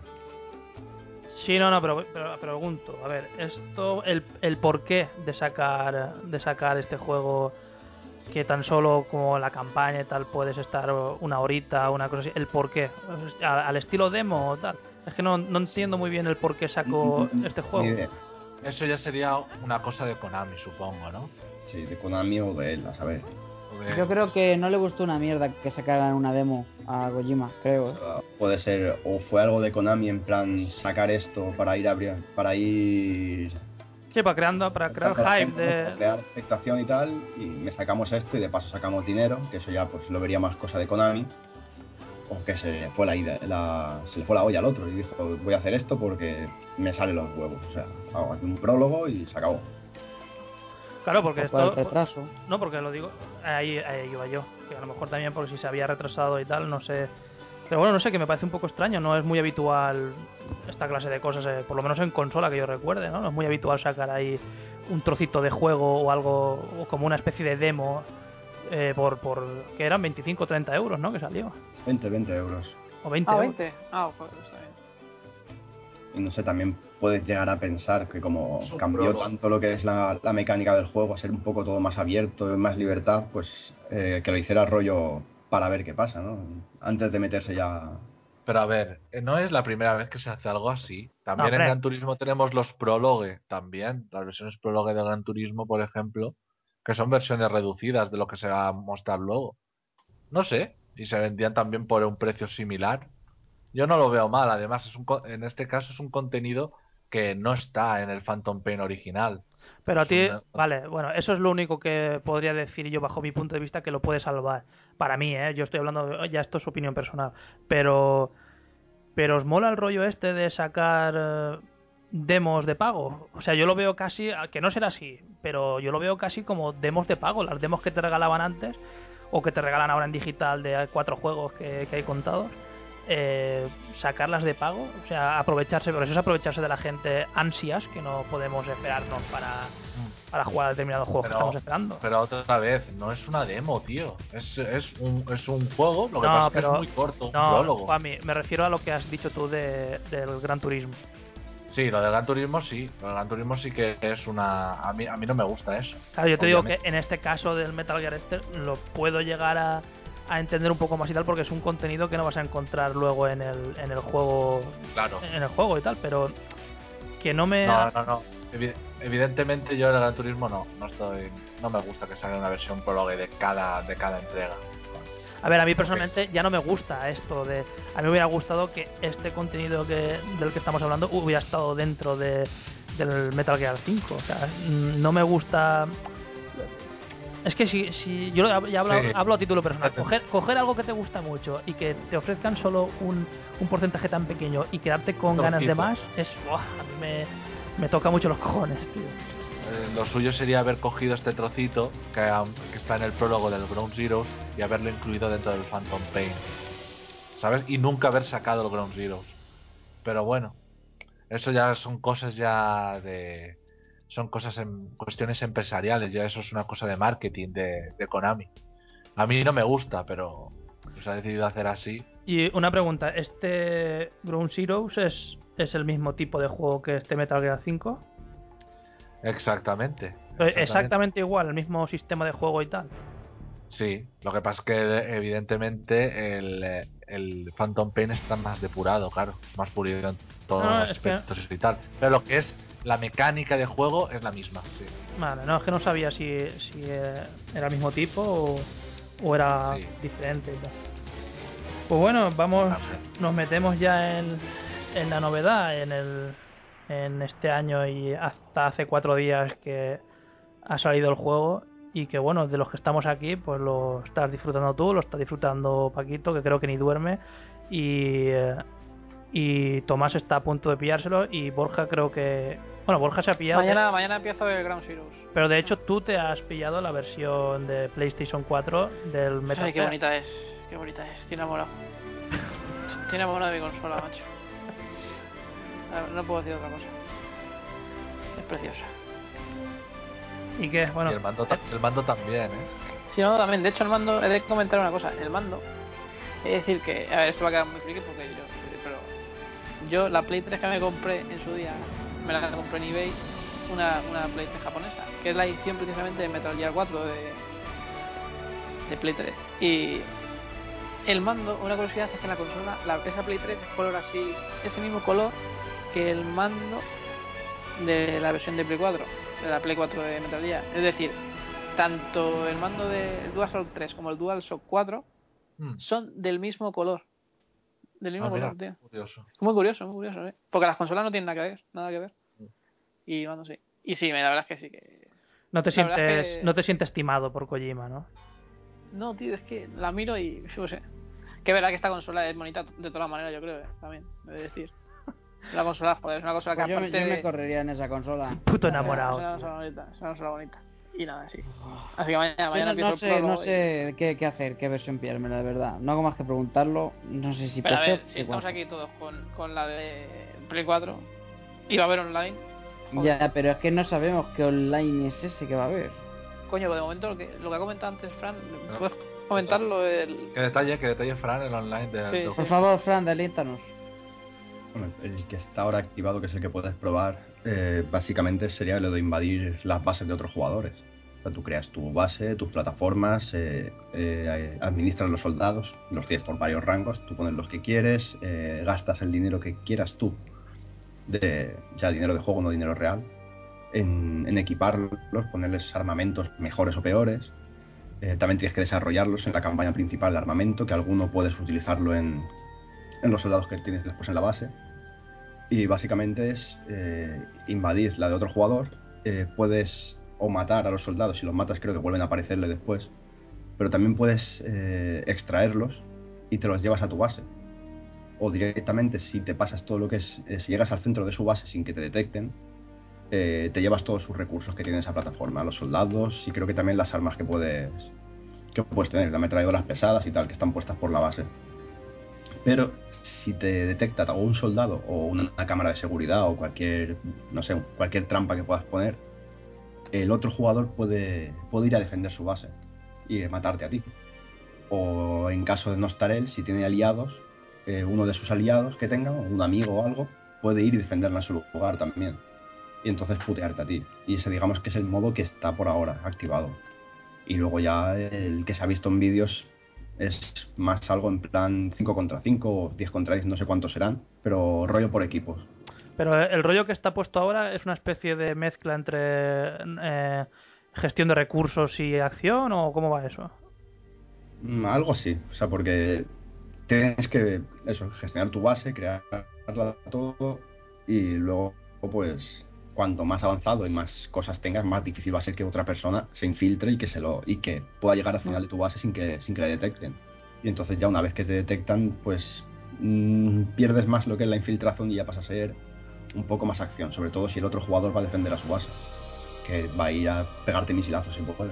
Y la base, una- la base la puedes editar, o sea, ya, ya no los elementos de, o sea, ya no los soldados que tengas, sino la base la puedes modificar o, o sea, Mm, construir. base- sí, la base tú empiezas con una plataforma, que digamos que sería el centro de mando. Ese centro de mando se puede ir ampliando y puedes crear otros tipos de, de puestos, ¿no? Por ejemplo, I más D o una plataforma de apoyo. Y O sea, en cada plan uno Age of tiene- Empires, ¿no? Un poco ahí. Sí, cada uno tiene, digamos, un pequeño bonus, todo te puede dar un, cierto beneficio. Y las puedes subir hasta nivel 4, que es el máximo de, de cada una de las zonas. Lo que no se puede negar que es el Metal Gear más completo de, de la saga. Sí, sí, sí. En todos los sentidos. Bueno, pues vamos, vamos a meternos en él, a ver qué os ha parecido a vosotros que lo habéis jugado.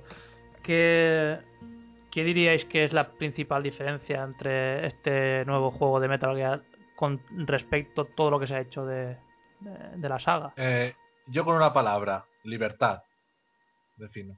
Yo defino Metal Gear Solid 5 con libertad. Es eso, es decir, es el poder hacer, eh, enfocar la, la infiltración desde la forma, la forma que a ti te venga en gana, como quieras, ¿no? Y eso le da una inmersión, le da muy, muy grande al juego. Entonces, Pero- ¿Como Skyrim o como GTA? Eh, no, no lo sé, es... Sí, te da una libertad, no sé si... No, no se puede comparar a ningún juego. Es, imaginaros, es un Metal Gear como... Con una jugabilidad como los antiguos, pero imaginaros eh, con libertad para moverte hacia donde quieras, hacer las cosas cuando quieras y planteado como si fuera un sandbox. Claro, es que la comparación más fácil siempre es tirar del GTA, ¿no? Por eso mucha gente Sí, dice que- pero no... Pero No. tiene nada que ver. La forma de, de afrontar las misiones. O sea, puede ser desde el sigilo máximo, sin ser descubierto, o directamente A lo Rambo, ¿no? tener es sensación, sensación de guerra, de verdad. O sea, pedir eh, fuego de cobertura a tu base, que empiezan a llover misiles, eh, llamar a un helicóptero para que venga a darte apoyo, usar otro personaje como acompañante también para que te cubra y es Sí. que, que te cambia completamente la, la visión del juego. ¿Y cómo va el rollo de la historia? Porque claro, hay- yo sin haberlo tocado y habiendo visto cuatro vídeos, cinco minutos y cuatro fotos, es lo que digo, eh, te vas directamente al rollo GTA, aunque luego no sea así. ¿Cómo, ¿Cómo mete el tío la historia en plan como ha podido meter en el 4 o en el, o en el 3? ¿Cómo lo veis bien implementado todo y tal? ¿O, o cómo, cómo lo veis? Fran. Sí que queda muy, muy bien. O sea, hay misiones que pues, tienes tus principales y luego está el apartado de secundaria. Y hay principales que ya directamente sabes que, pues, que vas a lo que vas, que es parte de la historia.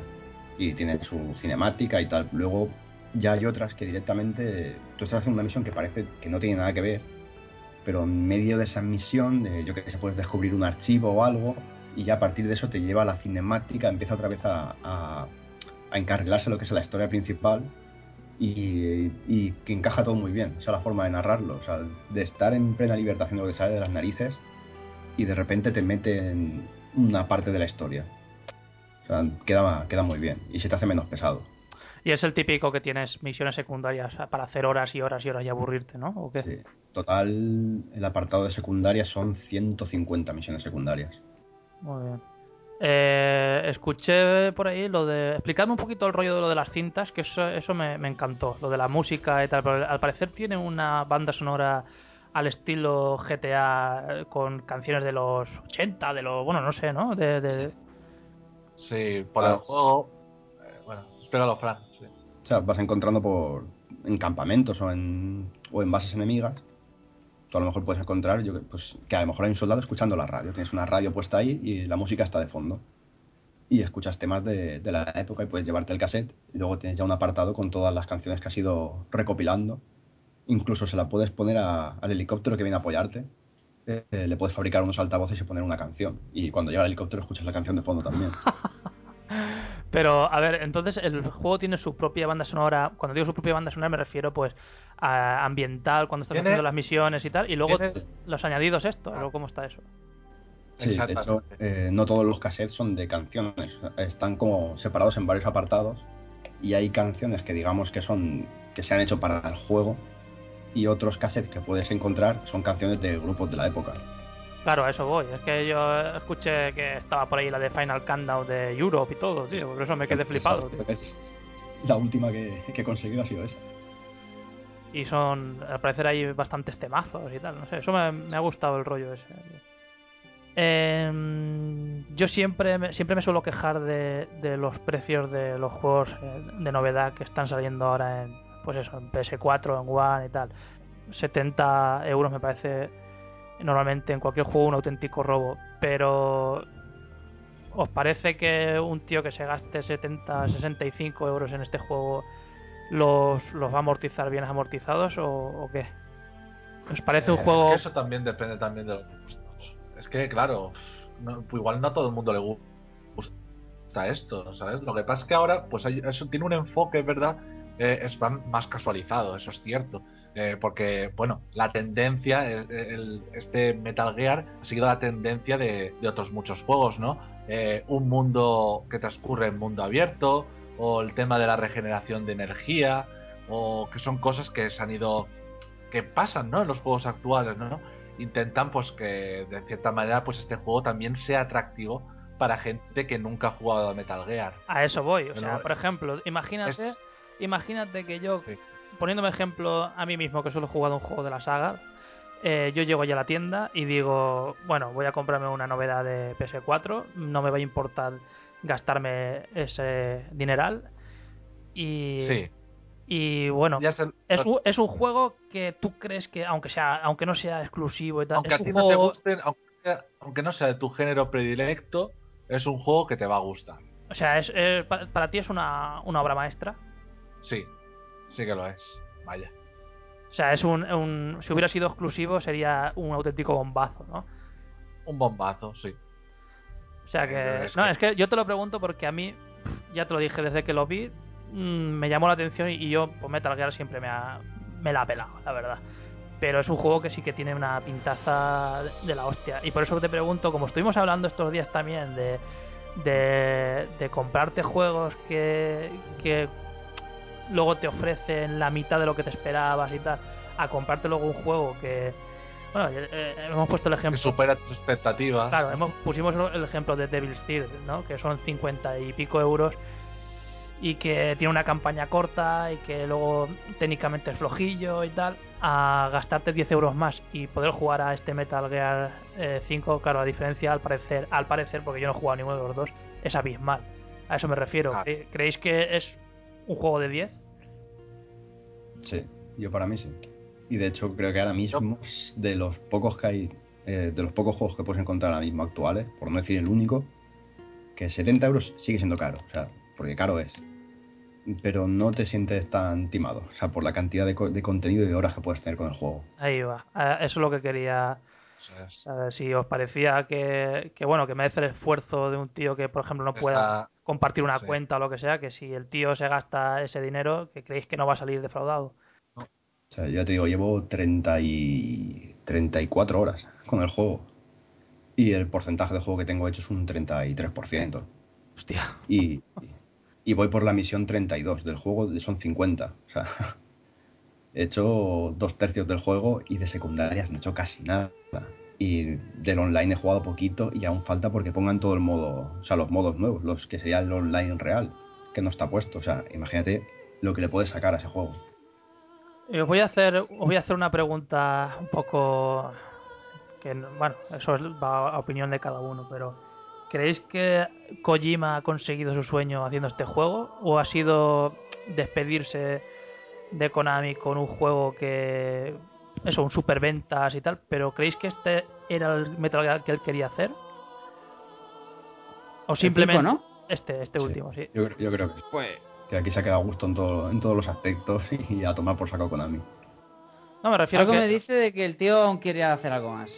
Por el rollo que ha habido los últimos meses del culebrón Kojima Konami, ¿vale?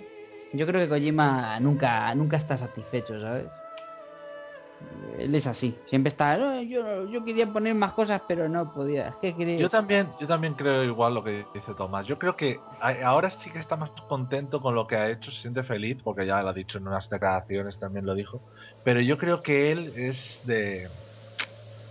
Él es alguien inquieto así, ¿no? Yo creo que no está del todo tampoco ni tan siquiera convencido con su última obra tampoco. Yo, yo lo que veo es que esto ha hecho, hizo todo lo que quiso, como, lo ha- como le ha gustado el juego, y Sí, es forma de sí, pero- Gear porque realmente de lo que está saturado. O sea, de- Es que sé lo que ocurre, Frank, Pero- que creo pero- que Konami no le deja hacer todo lo que quería. Ah, Ahí está, ahí está. Eh, el- la cosa es que yo creo que en este juego incluso eh, eh, Konami ha lastrado la, la imaginación de, de Kojima en cierta manera. Yo creo que se ha dejado, eh, yo creo que han habido pues eh, exigencias por las tendencias, ¿no? De lo de regeneración de vida, lo de que la acción transcurra en mundo abierto, que sea más gameplay que cinemática. Yo creo que esas pequeñas esas cosas, yo creo que se le, han- le ha venido un poco más impuesto por parte de Konami. No creo que se haya quedado tan a gusto con, con el juego. Lo de las cinemáticas, yo creo que más que por la propia Konami es porque el 4 se llevó muchas hostias, por eso, ¿eh? Y no creo que le quisiera repetir. Sí, no, pero eso es Konami. Konami también. Eh, eh, igual él. Konami, como creador, yo creo que él también tampoco le gusta que le den hostias a lo que hace. O sea, que hago un juego y me digan puta mierda de juego de 3 horas viendo un vídeo. Pues no creo que quiera repetir ahí y, que, y volver a recibir la misma crítica. O sea, Ya, pienso yo. hablando, ya, pero entonces ya este Metal Gear ya no es ya un, no- una obra de autor. Yo creo que si él hubiera hecho este juego sin la influencia de absolutamente nadie, yo creo que habría sido eh, diferente. No sé por qué creo que habría sido distinto a como está. Que ahora es un juegazo, porque a mí jugablemente es y me parece increíble y me parece un, vamos, de lo mejor que he jugado en, en- en la última década. Pero, pero como Metal Gear, pues es, no sé, no es del mejor. O sea, tú- me parece mejor. por, ¿Tú por crees- creativo, por muy creativo que sea eh, y por mucho que quiera hacer el juego como le gusta a él y tal, no sé, en parte tiene que pensar que el juego no lo hace para él, o sea, lo hace Ya, para ya lo sé. ya lo- No, vale, vale. No, que es que os, te- os pregunto eh, por el hecho que lo que estabas diciendo tú, Juanmi, de que si no hubiera tenido. ¿Tú crees que si no hubiera tenido presión de. o ciertas presiones de Konami, él lo hubiera hecho un juego distinto? Él lo había Pero- dicho ligeramente diferente. Yo creo que este es una buena, es, es, es el buen camino. Pero tú crees, camino. pero tú crees que esto ha sido en plan eh, que ha tirado más por lo comercial o qué? Yo creo que sí. Pero vamos, de calle. ¿Estáis vosotros de acuerdo también? Hombre, más comercial Mm. sí que es, va a llegar a más gente por el tipo de juego que es, pero Mm. él mismo sí que lo ha reconocido, que en este ha hecho eh, lo que para él era Metal Gear desde el principio, pero que no pudo hacer por, por las tres de las consolas, que no le daban para hacer esto. Sí, pero hay. Ya. hay- Está claro que quieras o no, siempre va, la empresa siempre te, te va a meter mano. O sea, Claro. aunque tú seas creativo, siempre va a haber cosas los juegos. Está- está Yo me gustaría ver. De Kojima me gustaría ver, me gustaría ver obras de autor. Algo hecho de él. 100%. Algo que dijeras. Esto es sin tener en cuenta nada. O sea, algo. Pero claro. No está inmiscuido ahora en un proyecto de terror. Dicen que está retomando por su cuenta No, del algo que tenía que ver con el PT, sí. Eh, Me pareció leer- leerlo el otro día. Es que yo eh, se, se han dicho tantas cosas ya, que si sí, que si no, que no, ya no tengo ni idea. Eh, pero si, si luego, luego si queréis vamos a hablar un poquillo de qué esperáis de él y todo el rollo. Pero bueno, acabamos con este Metal No, Gear 5. lo que decía, pues, pues no, ya, ya acabó. De momento lo que llevo jugado, llevo jugando solo una cuarta parte del juego. El juego me parece fabuloso, ya lo he dicho a nivel jugable. Creo que es maravilloso. Eh, evidentemente hay influencias comerciales en, en el juego, no es una obra de autor, ni mucho menos. Eh, pero eso no quita que sea un gran juego. Y lo, lo pues, a- otro fallo que he encontrado, que bueno, no sé si es fallo, pero bueno, todavía me queda mucho que recorrer para poder llegar a esta conclusión, es que a Big Boss lo veo diferente, no sé, no me parece... Le falta, le falta un poco de carisma, está falto, ¿no? Y, y el hecho de que haya tanto gameplay de por medio, a, a veces mm, se queda también las, las cinemáticas y las escenas quedan un poco entre una y otra, no sé, demasiado alejadas. Entonces, es, Claro, eso es lo que hablamos la otra vez de la duración de los juegos, que hay a veces está que te saca. Mm. y no sé, no sé explicar, no, no sé explicar realmente esta sensación, pero bueno, ya en Sí, que futuro. pues se podría decir que desconecta, ¿no? Que, que es el primer Metal Gear que desconecta de la historia, pero por huevos, porque tienes que hacer Sí, es como si no, es la, la historia es como si me lo estuviera pasando por el, por el forro de las pelotas. ¿no? Claro, O sea, ahí está, es lo que tienen los ambos. Me da esa sensación, es, es- eso es lo que me está pasando con este juego. Es la ¿no? carencia de, de- tipo de antes. Es- eso se llama vender máximo número posible de copias. Antes estaba como más implicado, ¿no? Me, me sentía más implicado. Es que no había lugar, no había lugar a salir por de la línea ejemplo, tú te estás, te estás escuchando todo lo de las, el apartado de los cassettes, de las conversaciones. Pero es que es eso, exactamente. Eso, eso es una cosa que vamos, eso es lo que iba a decir. Solo he jugado, ¿vale? Hasta la, hasta la misión 11 y no me he leído ningún cassette. Eso que quede, que conste en arte y que, que quede. ahí, Ahora claro, cuando en- me en- acabe el juego y me, me escuche los cassettes, en futuros podcasts ya daré mi nueva, mis nuevas impresiones. Es de momento- sí que es que te las vayas leyendo mientras, o por lo menos las que tengas en. Porque verás que hay unas que están en un color como azulado y otras que te las marca de amarillo. Mm. Digamos que las, con, las amarillas es contenido, digamos, 100% de la historia necesario. Y Sí. las azules ya es algo más como para completar cosas sobre personajes y tal. Ah, Y claro, tú cuando haces una misión, que a lo mejor la misión no tiene que. no ves nada de la historia, eh, a lo mejor sí que encuentras un archivo, encuentras algo, o, o Miller te llama y te dice que ha encontrado cualquier cosa, eh, ha descubierto cierto archivo también, y te lo pasan todo, en lugar de hacerlo Cassette. los otros Metal Gear, que te ponían el codec y te lo tragabas sí o sí. claro. Eh, aquí lo que han hecho es que si no te apetece escucharlo, pues no lo escuchas. O escuchas solo la parte que crees que es importante y el resto te da igual. O sea, te da igual que te hablen del personaje aquel que va a salir dos minutos, pues no me, no me leo la parrafada. Mm. Lo han hecho un poco más libre en ese aspecto. Entonces, claro, si no te los lees, pues te, te, te falta. Se te queda un poco falto de chicha. Claro. Yo lo que estoy haciendo es leerme las amarillas. Las otras por ahora, eh, a ratos cuando me apetece. Bueno, pero, Claro, no, pues las escucharé, las escucharé y ya, ya os diré lo que pienso. Pero estaba diciendo Borja, eh, me he quedado con lo de, claro, es lo que tienen los sandbox. O sea, ¿tú crees que, que ese estilo de juego no, no le acaba de, llegar- de ir bien a, a Metal Gear? Sí y no. Sí, porque Sí. por fin puedes explorar ese mundo que, que- que- te da Kojima, ¿no? Puedes explorar de de su manera más amplia. Y mal, porque los juegos con gran historia, eh, los ambos, pues, pues, como que te desvías. Lo que pasa siempre en el GTA. ¿Quién se acuerda de la historia de GTA? Muy pocas veces te acuerdas. Te acuerdas de cositas, pero es lo que tienen los ambos, que, que como dice Juanmi, pues Entre desconectas. cinemática pasa mucho tiempo y Claro. se diluye, ya ni recuerdas ni por qué estabas ahí, ni qué estabas haciendo, ¿sabes? Es que es eso, es que lo que dice Juanmi, es que hasta olvidas parte de la historia. Pero pregun- pregunto, ¿eh? es que tampoco lo he No, sí. jugado, pero pregunto, ¿The Witcher 3 no es una especie también así un poco de sandbox y tal? ¿No le pasa lo mismo? Pregunto, ¿eh? es que no lo tengo ni idea. ¿eh? Eh, para mí es que no le veo ese fallo, por ejemplo, a ninguno de los dos. Claro, pero por eso, le- de- pero por ejemplo, Juanmi sí que ha jugado por- para, para ver si él cree que es por el estilo de juego o porque no ha, ha acabado Kojima de hacer para él bien eh, la mezcla. No, a ver, es que claro, eh, estoy, estoy opinando y solo he jugado igual un 20% del juego, no, igual después sigo viendo más, me, me escucho los cassettes, eh, sigo leyendo cosas o sigo avanzando, igual me acabo sorprendiendo, ¿no? Pero de momento, con lo poco que llevo, son las impresiones. Pero bueno, que podéis entender que son hasta normales, ¿no? Teniendo en Mm. cuenta que acabo de empezar, que es un sandbox y que, bueno, y que no me estoy escuchando la- los cassettes. Vamos, Pero me que- da la sensación de Sí, que, que- Big que- Boss me parece un poco pelele. Pero, pero, ah, claro, es que a lo que voy yo, yo por ejemplo, The Witcher 3, eh, desde fuera, sin haberlo jugado, es un juego que lo que me transmite es que tiene una línea argumental, un argumento, una trama, una historia fuerte. Y, y tengo entendido, porque vuelvo a repetir, no lo he jugado, es una especie de sandbox o un mundo libre o y tal. Sí. Por eso digo que supongo que si no, si a alguno de vosotros no os hace mucho este Metal Gear 5 en ese aspecto con la historia que os parece un poco que la mezcla no, no, está, Claro. no está bien cuajada y tal, es a lo mejor por fallo de- del propio Kojima, ¿no? No por, no por el estilo de, juego o el género. No, es que la clave está en cómo implementa la secundaria. Si tienen sentido respecto a la historia o, si, o, o- o bien son tan genéricas como podrían ser en Assassin's Creed, por ejemplo. Que es, es primer, siempre, siempre me acuerdo de ese juego porque me parecieron súper repetitivas y no tenían, no tenían ni, ni- ni cabida.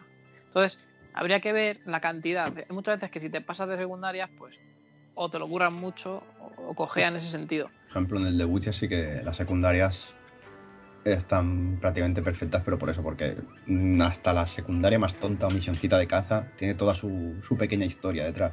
Claro. Mm. Es que ahí está, ahí eso es la clave. ¿Cómo implementa la secundaria? Se puede hacer bien o se puede hacer mal.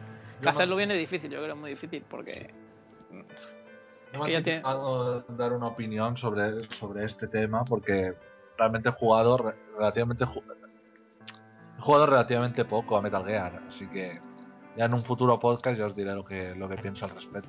Pasa la diferencia es eso, la, la forma de narrar este metal con los otros, que no, no te meten ni tanta cinemática, ni te ponen el codec por obligación, y te tienes que tragar toda la información sí o sí. Entonces, eh, claro, si juegas y pasas de todo lo- todos los extras, documentos o, o secundarias, porque hay algunas secundarias que digamos que también son de la historia, están relacionadas con la historia. Y, te Y las- son potentes, son, quiero decir, hay momentos épicos en la secundaria. ¿Se Sí. podría decir o son así? Sí, hay secundarias que son importantes, bastante importantes en la trama, y que tienen relación con personajes importantes y que te puede afectar a la historia después si no las haces o si las haces. Bueno. Eso está Yo, bueno. yo es que después de, después de escucharos durante todo el podcast y tal, me doy cuenta de qué difícil es eh, eh, conseguir una especie de término medio, ¿eh? Que si pocas cinemáticas, que si muchas, que si poca información, que si mucha, ¿eh? Es muy jodido, ¿eh? Conseguir conseguir ahí una mezcla una mezcla buena, ¿eh? Que, Claro, que- nunca llueve, nunca llueve al gusto. claro, ¿eh? Es, es muy jodido, tío. Pues bueno, son información. Vas a tener muchas, lo que pasa es que no te obligan a, a tener que leerla. Claro. Sí podemos decir que es extenso solamente en su, en su línea principal, el argumental, quiero decir. Que claro, ya, claro, en sí es la historia más larga de- la saga. Y que además, eh, digamos que va subiendo. O sea, de cómo va empezando cada vez que vas viendo algo de la historia va, va mejor y cada vez ves más espectacular lo que vas viendo. ¿No se te ha escuchado? Se, se ha caído. Vale, Vale, vale, no, que eh, pregunto que si no te ha parecido que tiene altibajos en la trama, y tal, que te, te parece que va de subida siempre. Por ahora, por ahora sí. Por ahora, hasta donde voy, va, va subiendo. Y te sorprende porque llega un momento que crees que dices, vale, esto ya está aquí, pero siempre te saca. ves otra cosa que te, te vuelve a subir para arriba. O sea que lo han narrado bastante bien, para que no pierdas el gancho. A mí lo que me ha tocado los cojones, de verdad, es que de una, de una saga que me importaba tres cojones, la verdad, eh, buf, después de ver lo que he visto y lo que os escucho cuando estáis jugando y, y todo lo que he ido viendo y tal, la verdad es que le tengo unas ganas de la hostia y, y mira, no sé, eh, al final tendré que acabar Yo estoy pillando. igual, ¿eh? Sí, claro, pero... Pues sí, porque seguramente eh, te lo vas a pasar bien sí. Pues sí. entonces eh, ahí Kojima sí que ha acertado, ¿eh? Hacer ahí. En llamar la atención a gente, ¿no? Que no, que no le, que no ha llamado la atención una mierda Metal Gear. Ah, sí, sí, sí. Pero este juego pues lo ha conseguido, eso. Claro, decir que yo juego al prólogo, que eh, es decir, eh, eh, no me pasa, eh, mañana voy a empezar Ground Zeroes, pero sí he jugado al prólogo de Metal Gear 5. Y he de decir que quien no se engancha al juego con ese prólogo es que está muerto por dentro. es que, en serio, o sea, vaya prólogo. O sea, no, pero es prólogo lo que- dentro de, quiero decir, del, del Phantom Pain, quiero decir. es lo que estaba no sé si lo comentaba Juanmi antes y tal el, el cambio este de género y tal a lo mejor eh, no sé si lo ha dicho él lo de casualizarlo un poco no sé no sé si había que cas- casualizar a Metal Gear pero supongo que es el estilo elegido así en plan sandbox y tal pues a lo mejor llama más la atención a, a gente que no tenía interés en Metal Claro. Gear y, y yo se- seguramente seré uno de esos y la verdad es que no sé tiene tiene muy muy buena pinta Pero fíjate que es un movimiento ah, casualizador, lo del tema del mundo abierto, pero es que justo en un juego como este se adapta perfectamente. No es, no es que han tenido que hacer, es como- no es que, que, el- que les haya quedado, quedado como metido con calzador, ¿no? Como ocurre meter un multiplayer en el Dead Space o meter un, ¿sabes? sí sí algo O artificial sea, es, algo que, que- que les ha quedado muy orgánico, o sea, les ha quedado muy, muy bien, o sea, perfectamente Ah, eh, ah. armonizado con la esencia del, del eso. No, no se ha cambiado ningún ápice, ¿no? No como por ejemplo. sensación de guerra, de guerra real en muchas partes. O sea, de, de ser una guerra de verdad. Y el personaje sigue teniendo dotes para el espionaje, sigue invariable, o sea, la jugabilidad de lo que es la, la esencia no cambia, ¿no? No, no como por ejemplo ha pasado con, con la saga Final Fantasy, con el Final Fantasy XV, que Fran lo espera con mucha ansia, pero han quitado, por ejemplo, los combates por turnos. Y eso, pues bueno, es, es un aspecto bastante cuestionable. Eh, no, no, es, no es como esto que el tema del sandbox, pues sí que les ha quedado bien, ¿no? Este movimiento. Pero en el caso de Final Fantasy no creo que. No creo que tanto, ¿eh? Pero bueno, eso es algo que discutiremos, o bueno, que seguimos discutiendo siempre fuera de fuera de los podcasts y en los directos. Es verdad. Eh, ¿Queréis a- añadir algo de- sobre este juego para ir acabando ya? Eh, mira, yo hoy tengo que añadir solo decir que aunque no te guste la saga Metal Gear, si no te gusta nada, aunque no te guste nada la saga Metal Gear, cómpratelo. Lo vas a, o sea, te va a encantar. Eso es todo lo que tengo que decir. Es un Yo puedo-. Yo solo puedo decir que espero, espero y deseo que sea el, el- dentro de uno cuando lo acabe sea mi Metal Gear favorito. Y que no haya heli- Pero- que no haya helicópteros, ¿no? Yo me enfrento a ellos. No tengo ningún tipo de problema, ¿eh? No tengo ningún tipo de problema. Y sé que los hay, ¿eh? Sé que me esperan, Estoy, estoy bien. Bueno, pues si queréis eh, chapamos ya lo que viene siendo Metal Gear 5 para no hacer ningún spoiler ni, ni nada por el estilo y seguimos ya para acabar con... Bueno, si me queréis decir antes de nada cuál es vuestro Metal Gear favorito, por ejemplo Borja, El primero. Sobre todo por el punto diferencial, creo, el doblaje. Sinceramente, no- aunque parezca una tontería. Es, es, todos me gustan mucho, pero el uno se le une el doblaje. Pero no, claro, me estás diciendo algo que no tiene nada que ver con lo que Con el juego en sí, claro. con lo que viene siendo algo Pero- que haya aportado Kojima, ¿no? Simplemente Pues es- entonces, mira, si quitamos. Sí, y vale. sí, no, no, no, no, pero tú, no, no, pero, no, pero, pero tú, dime, tú dime lo que más lo que más te haya gustado, no tiene por qué ser nada relacionado. Creo, mira, te voy a decir, te podría decir que mi, mi favorito, el más me ha marcado, sobre todo porque tengo las voces metidas en, en la cabeza, sobre todo por eso, ¿vale? Las voces en castellano. Pero creo que el mejor juego, el mejor Metal Gear es el 3, el Snake Eater. Y, pero lo pienso subjetivamente y objetivamente, de las dos maneras. Digo que pu- es posible que guarde más cariño al 1, pero creo que el 3 es el mejor juego que he jugado. Mejor Metal Gear, De momento. de momento. Muy bien. Eh, Juanmi, ¿el tuyo? Yo, el mismo que Borja, el 3. El 3 es para mí eh, de momento el mejor que he jugado. La pena es que lo jugué pues mal. Jugué Pero- con el, el- Dime. ¿Tú, ¿Tú por qué dirías que es el, el mejor el 3 para ti? Eh, por Big Boss, tío, me encanta como lo que lo que ocurre en la trama, todo lo que le pasa, el, el- también el tema de la supervivencia, de bueno, donde, donde transcurre la acción, ¿no? Eh, no sé, me gustó todo. El,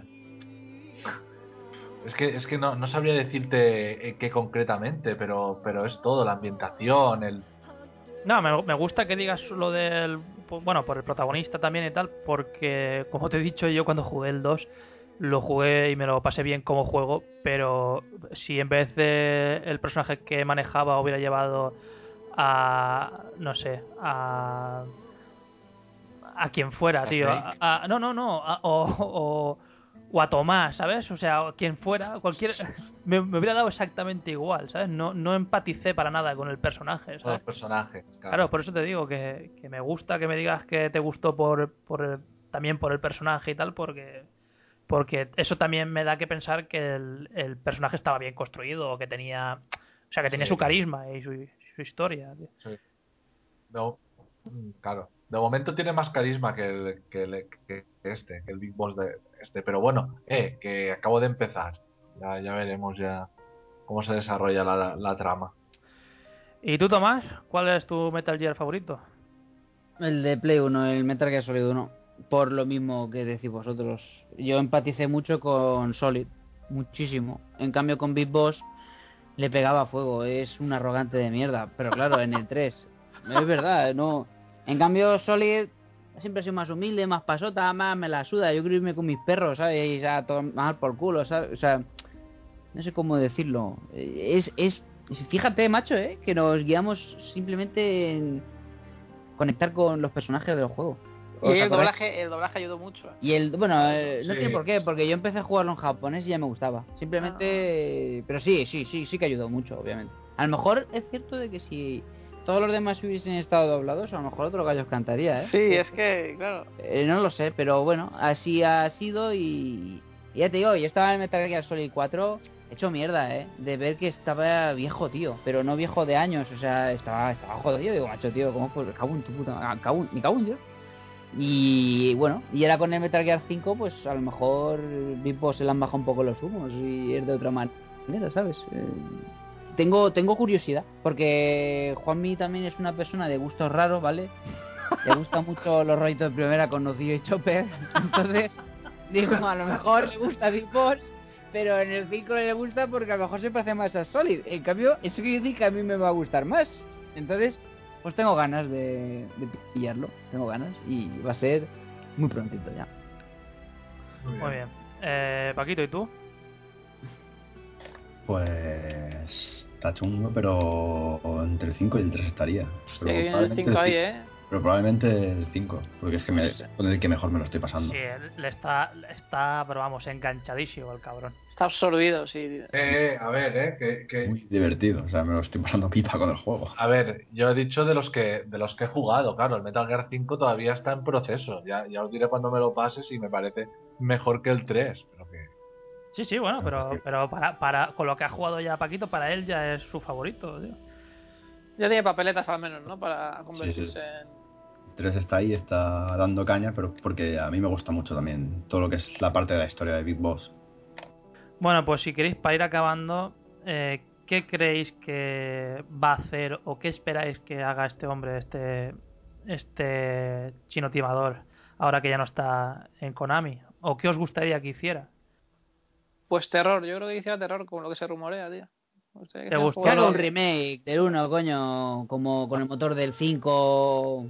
Ya, ya no está en Konami, ya no puedo hacer Claro, yo, remakes. a ver, estoy preguntando Sí, qué es lo que sí. te gustaría, pero intentando ser algo realista, claro. Que, Joder, tío, qué puta mierda. Es que eso sería lo ideal. También salieron rumores de, del Front Mission 3 con Square Enix. Y a saber.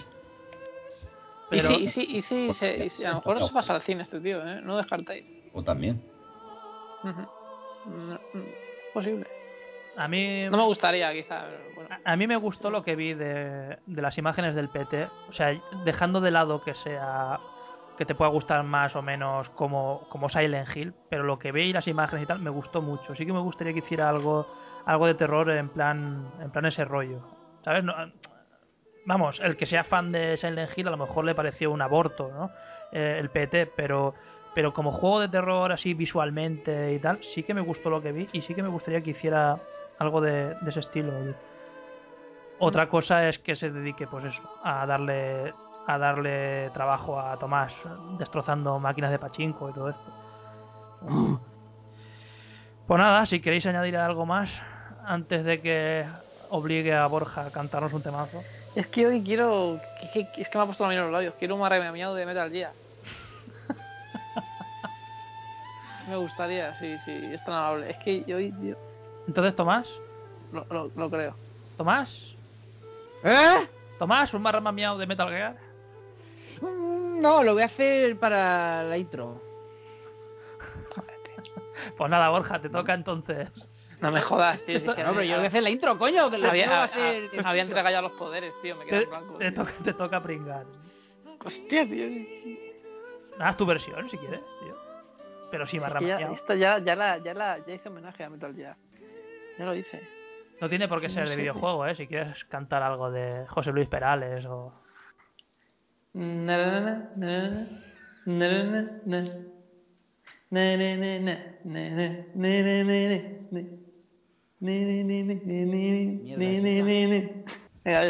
Cada vez peor, tío. Cada vez peor. Cada O sea, vez- este es el peor diferencia. ¿Os acordáis, ¿os acordáis el, programa, el programa este que se ponía un niño en los cascos y tarareaba canciones? Ha invitado a un niño. Pues Pero, es. pero ¿qué era lo que cantabas, tío? El tiburón, se la llevó.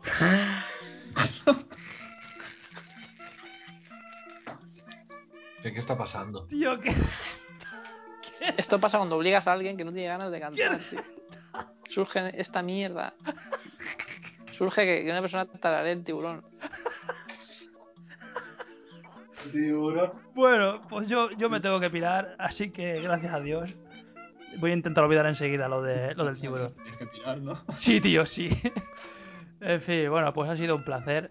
Eh, Borjita, gracias por esta pieza única y, y que recordaré durante por lo menos los 30 próximos segundos. A ti, a ti. Eh, Juanmi, eh, buenas tardes, porque ya aún son buenas tardes, ¿eh? Poca broma. Claro. Estamos cambiando. Buenas tardes. Eh, Tomasín, Pues que... mm, hijo de puta, tío, está totalmente enganchado al Mario Maker, tío, el cabrón.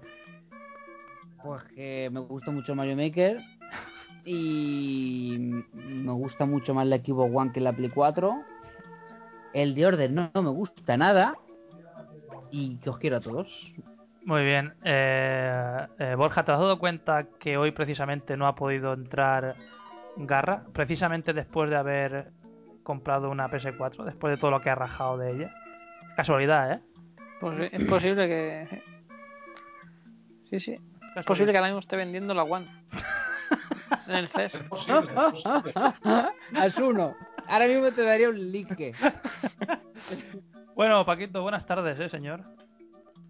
Buenas tardes. Siga, siga usted ahí dándole al, Seguiré, al Metal Gear. seguiré con el metal. Pues nada, ha sido un placer y ya hasta un próximo aborto sexual. Venga, hasta luego. Hasta luego. Hasta luego.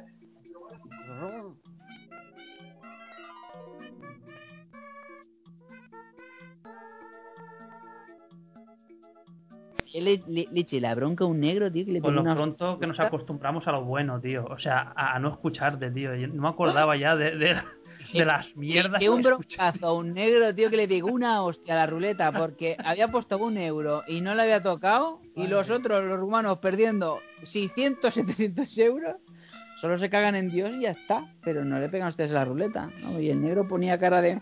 "Ah", así a lo Borja, ¿sabes? "Ah". "Ah".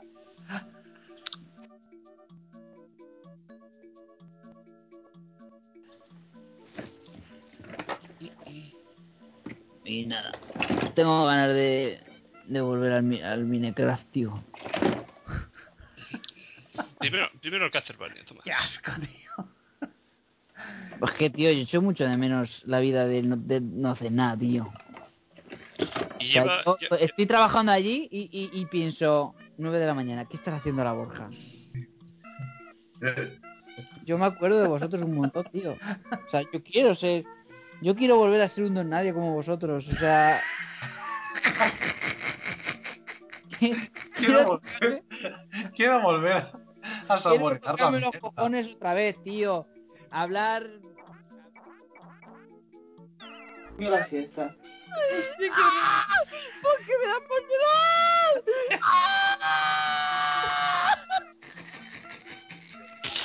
Ahora mismo mi tímpano izquierdo acaba de petar de una forma.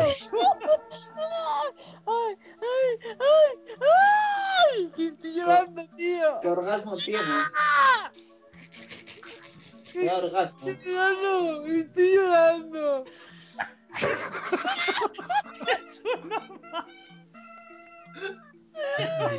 Ay, Dios. No me digas el día de mañana, la tía que me quiero follar dice, ¿en qué te dedicas? Digo, nada, soy técnico en un casino y me mandan que le compren cara los caramelos. Tarde de Talavera. Desde luego, es insólito, ¿eh? ¡Ah! ¡Ah! ¡Ah! Eh, eh, eh, pero no, te- no, no confundas a los de Mercadona con los de Solano, ¿eh? Como hagas eso para la calle. Ah, pues porque se ve que se equivocó. Y en vez de poner los encargas puso los técnicos, pero me ha llegado. Pero es que... Es que... Me he puesto a llorar, tío, a la otra vez. O sea, ya van dos veces. Ya van dos veces y... Pero eso es que quiere que seas un encargado. Quiere que seas su encargado. Imagínate, no sé, ponte mi pellejo, yo qué sé. Sí, ¿Qué sí. Si ya. Si te que- llegue el móvil de la empresa, ¿sabes? Sí, pero yo pensé que era la primera vez que te pasaba, joder. Tranquilo, Ah. no te, te pongas así. Hostia puta, tío, qué lloradera me ha dado, ¿eh? Sí, sí. Como Hostia, tengas orgasmos así, joder. hostia. Maravilloso pensamiento. sí, tío. Estoy cansado, tío. Yo también. Lloradera, playa. ¿eh? Tengo ahora mismo los ojos, los ojos con bolsas como Jiménez del Oso. Tío. Eso nunca lo oí, tío. Yo no lo he pillado, pero bueno. Yo tampoco. Son muy jóvenes. Sí, es- Sois todos muy jóvenes, me pasa a mí. Sí.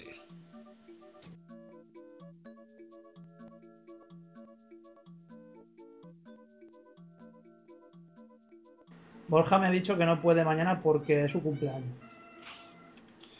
O sea, hoy, ¿no? Como un niño pequeño. Sí, tío, eso es lo que he pensado yo. No puedo porque es mi cumpleaños. Y queda con mis, Y y queda con mis amiguitos. Y, van a hacer- y me quedo con mis amiguitos. y que me van a hacer una fiesta con, con sándwich Sí. de mallorquina y gusanitos rojos. Con sándwiches de nocilla natural hecha por mí. Y cortando triangulitos y Coca-Cola. Con Ya piñata. más sentado, ¿eh? Con una piñata y una tarta de Metal Gear. La tarta. Es ahí que la, la tarta. Pero Felicidades. número de velas equivalente a su edad, ¿eh? Sí, iba a hacer bolsi- bolsitas con chuchería para cada invitado. en su puta madre.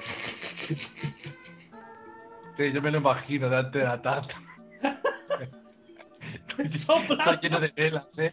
No, a mí no me compren las velas esas que son números. A mí yo quiero un- una vela por año. Quiero las, mis 28 velas. O, la- o 29 lo que sea. Sí, esto es caprichoso, ¿eh? Ahí me lo imagino. Ahí cuando llega mi cumpleaños que no se acuerda de mi padre. tío. Con los gusanitos rojos. Y Doritos. Y con alguna piñatita por ahí, ¿eh?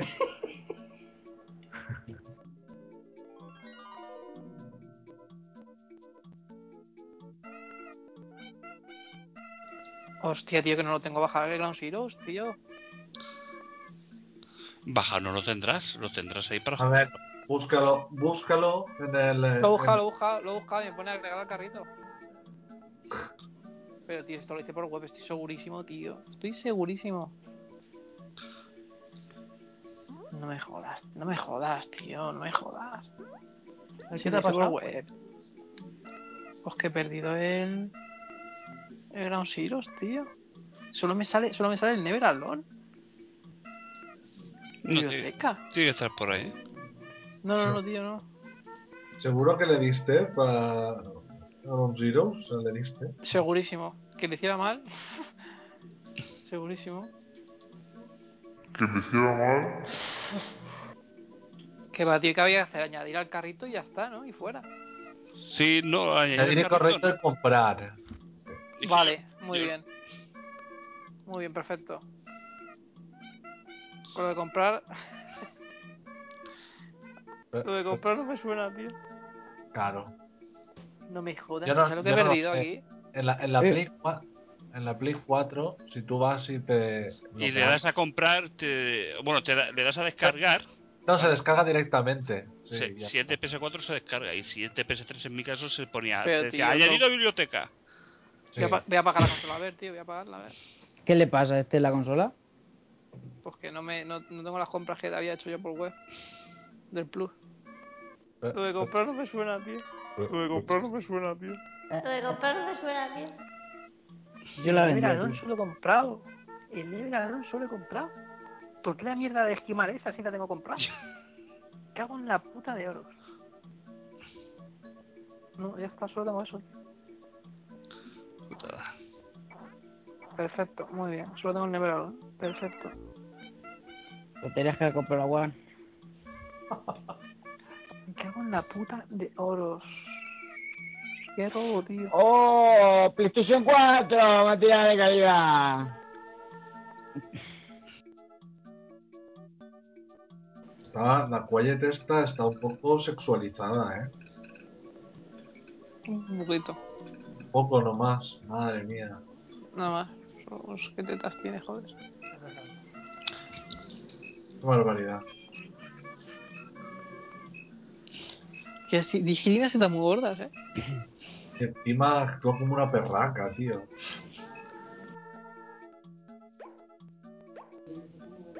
Bueno, no está lloviendo al menos. Me voy a trabajar, mamá. Eh, ah, me han llamado. Pues tengo que irme. Me pasa a mí que esto tiene menos futuro que el... Ya está rayado. Lleva, lleva aquí el machote, lleva dos semanas y ya está aquí. Ya, tío, pero que me llamen a las dos y pico. Le han tocado los huevos un poco y ya está. Pero es que eso, eso, esos tomates lo dijeron según saliste por la puerta para irte para allá. Sí, pero yo esperaba que no me llamaran tanto. ¿eh? Es que ni rozárselos. Es el puto amo, joder. Sí, sí, eh. Yo estoy súper encantado conmigo. Ya, ya te oímos. Me cago en Dios. Me cago en Dios. ¿Tú piensas que, que gracias a ti... ¡Cállate ya! ¡Tío, mierda! No te digas, Mario. No te... ¿Tú piensas que estás levantando la empresa? No sé si qué me no he estás perdido. tú, si no estás tú, no sé, no tienen beneficios. Me cago en puta madre. Me cago en Dios. Oye, yo si estuviese en Albacete, ¿Qué? ¿Si tú eras de qué? que iba por ti a currar. Es que sí, me pagabas, ¿eh? Me pagabas. Dios.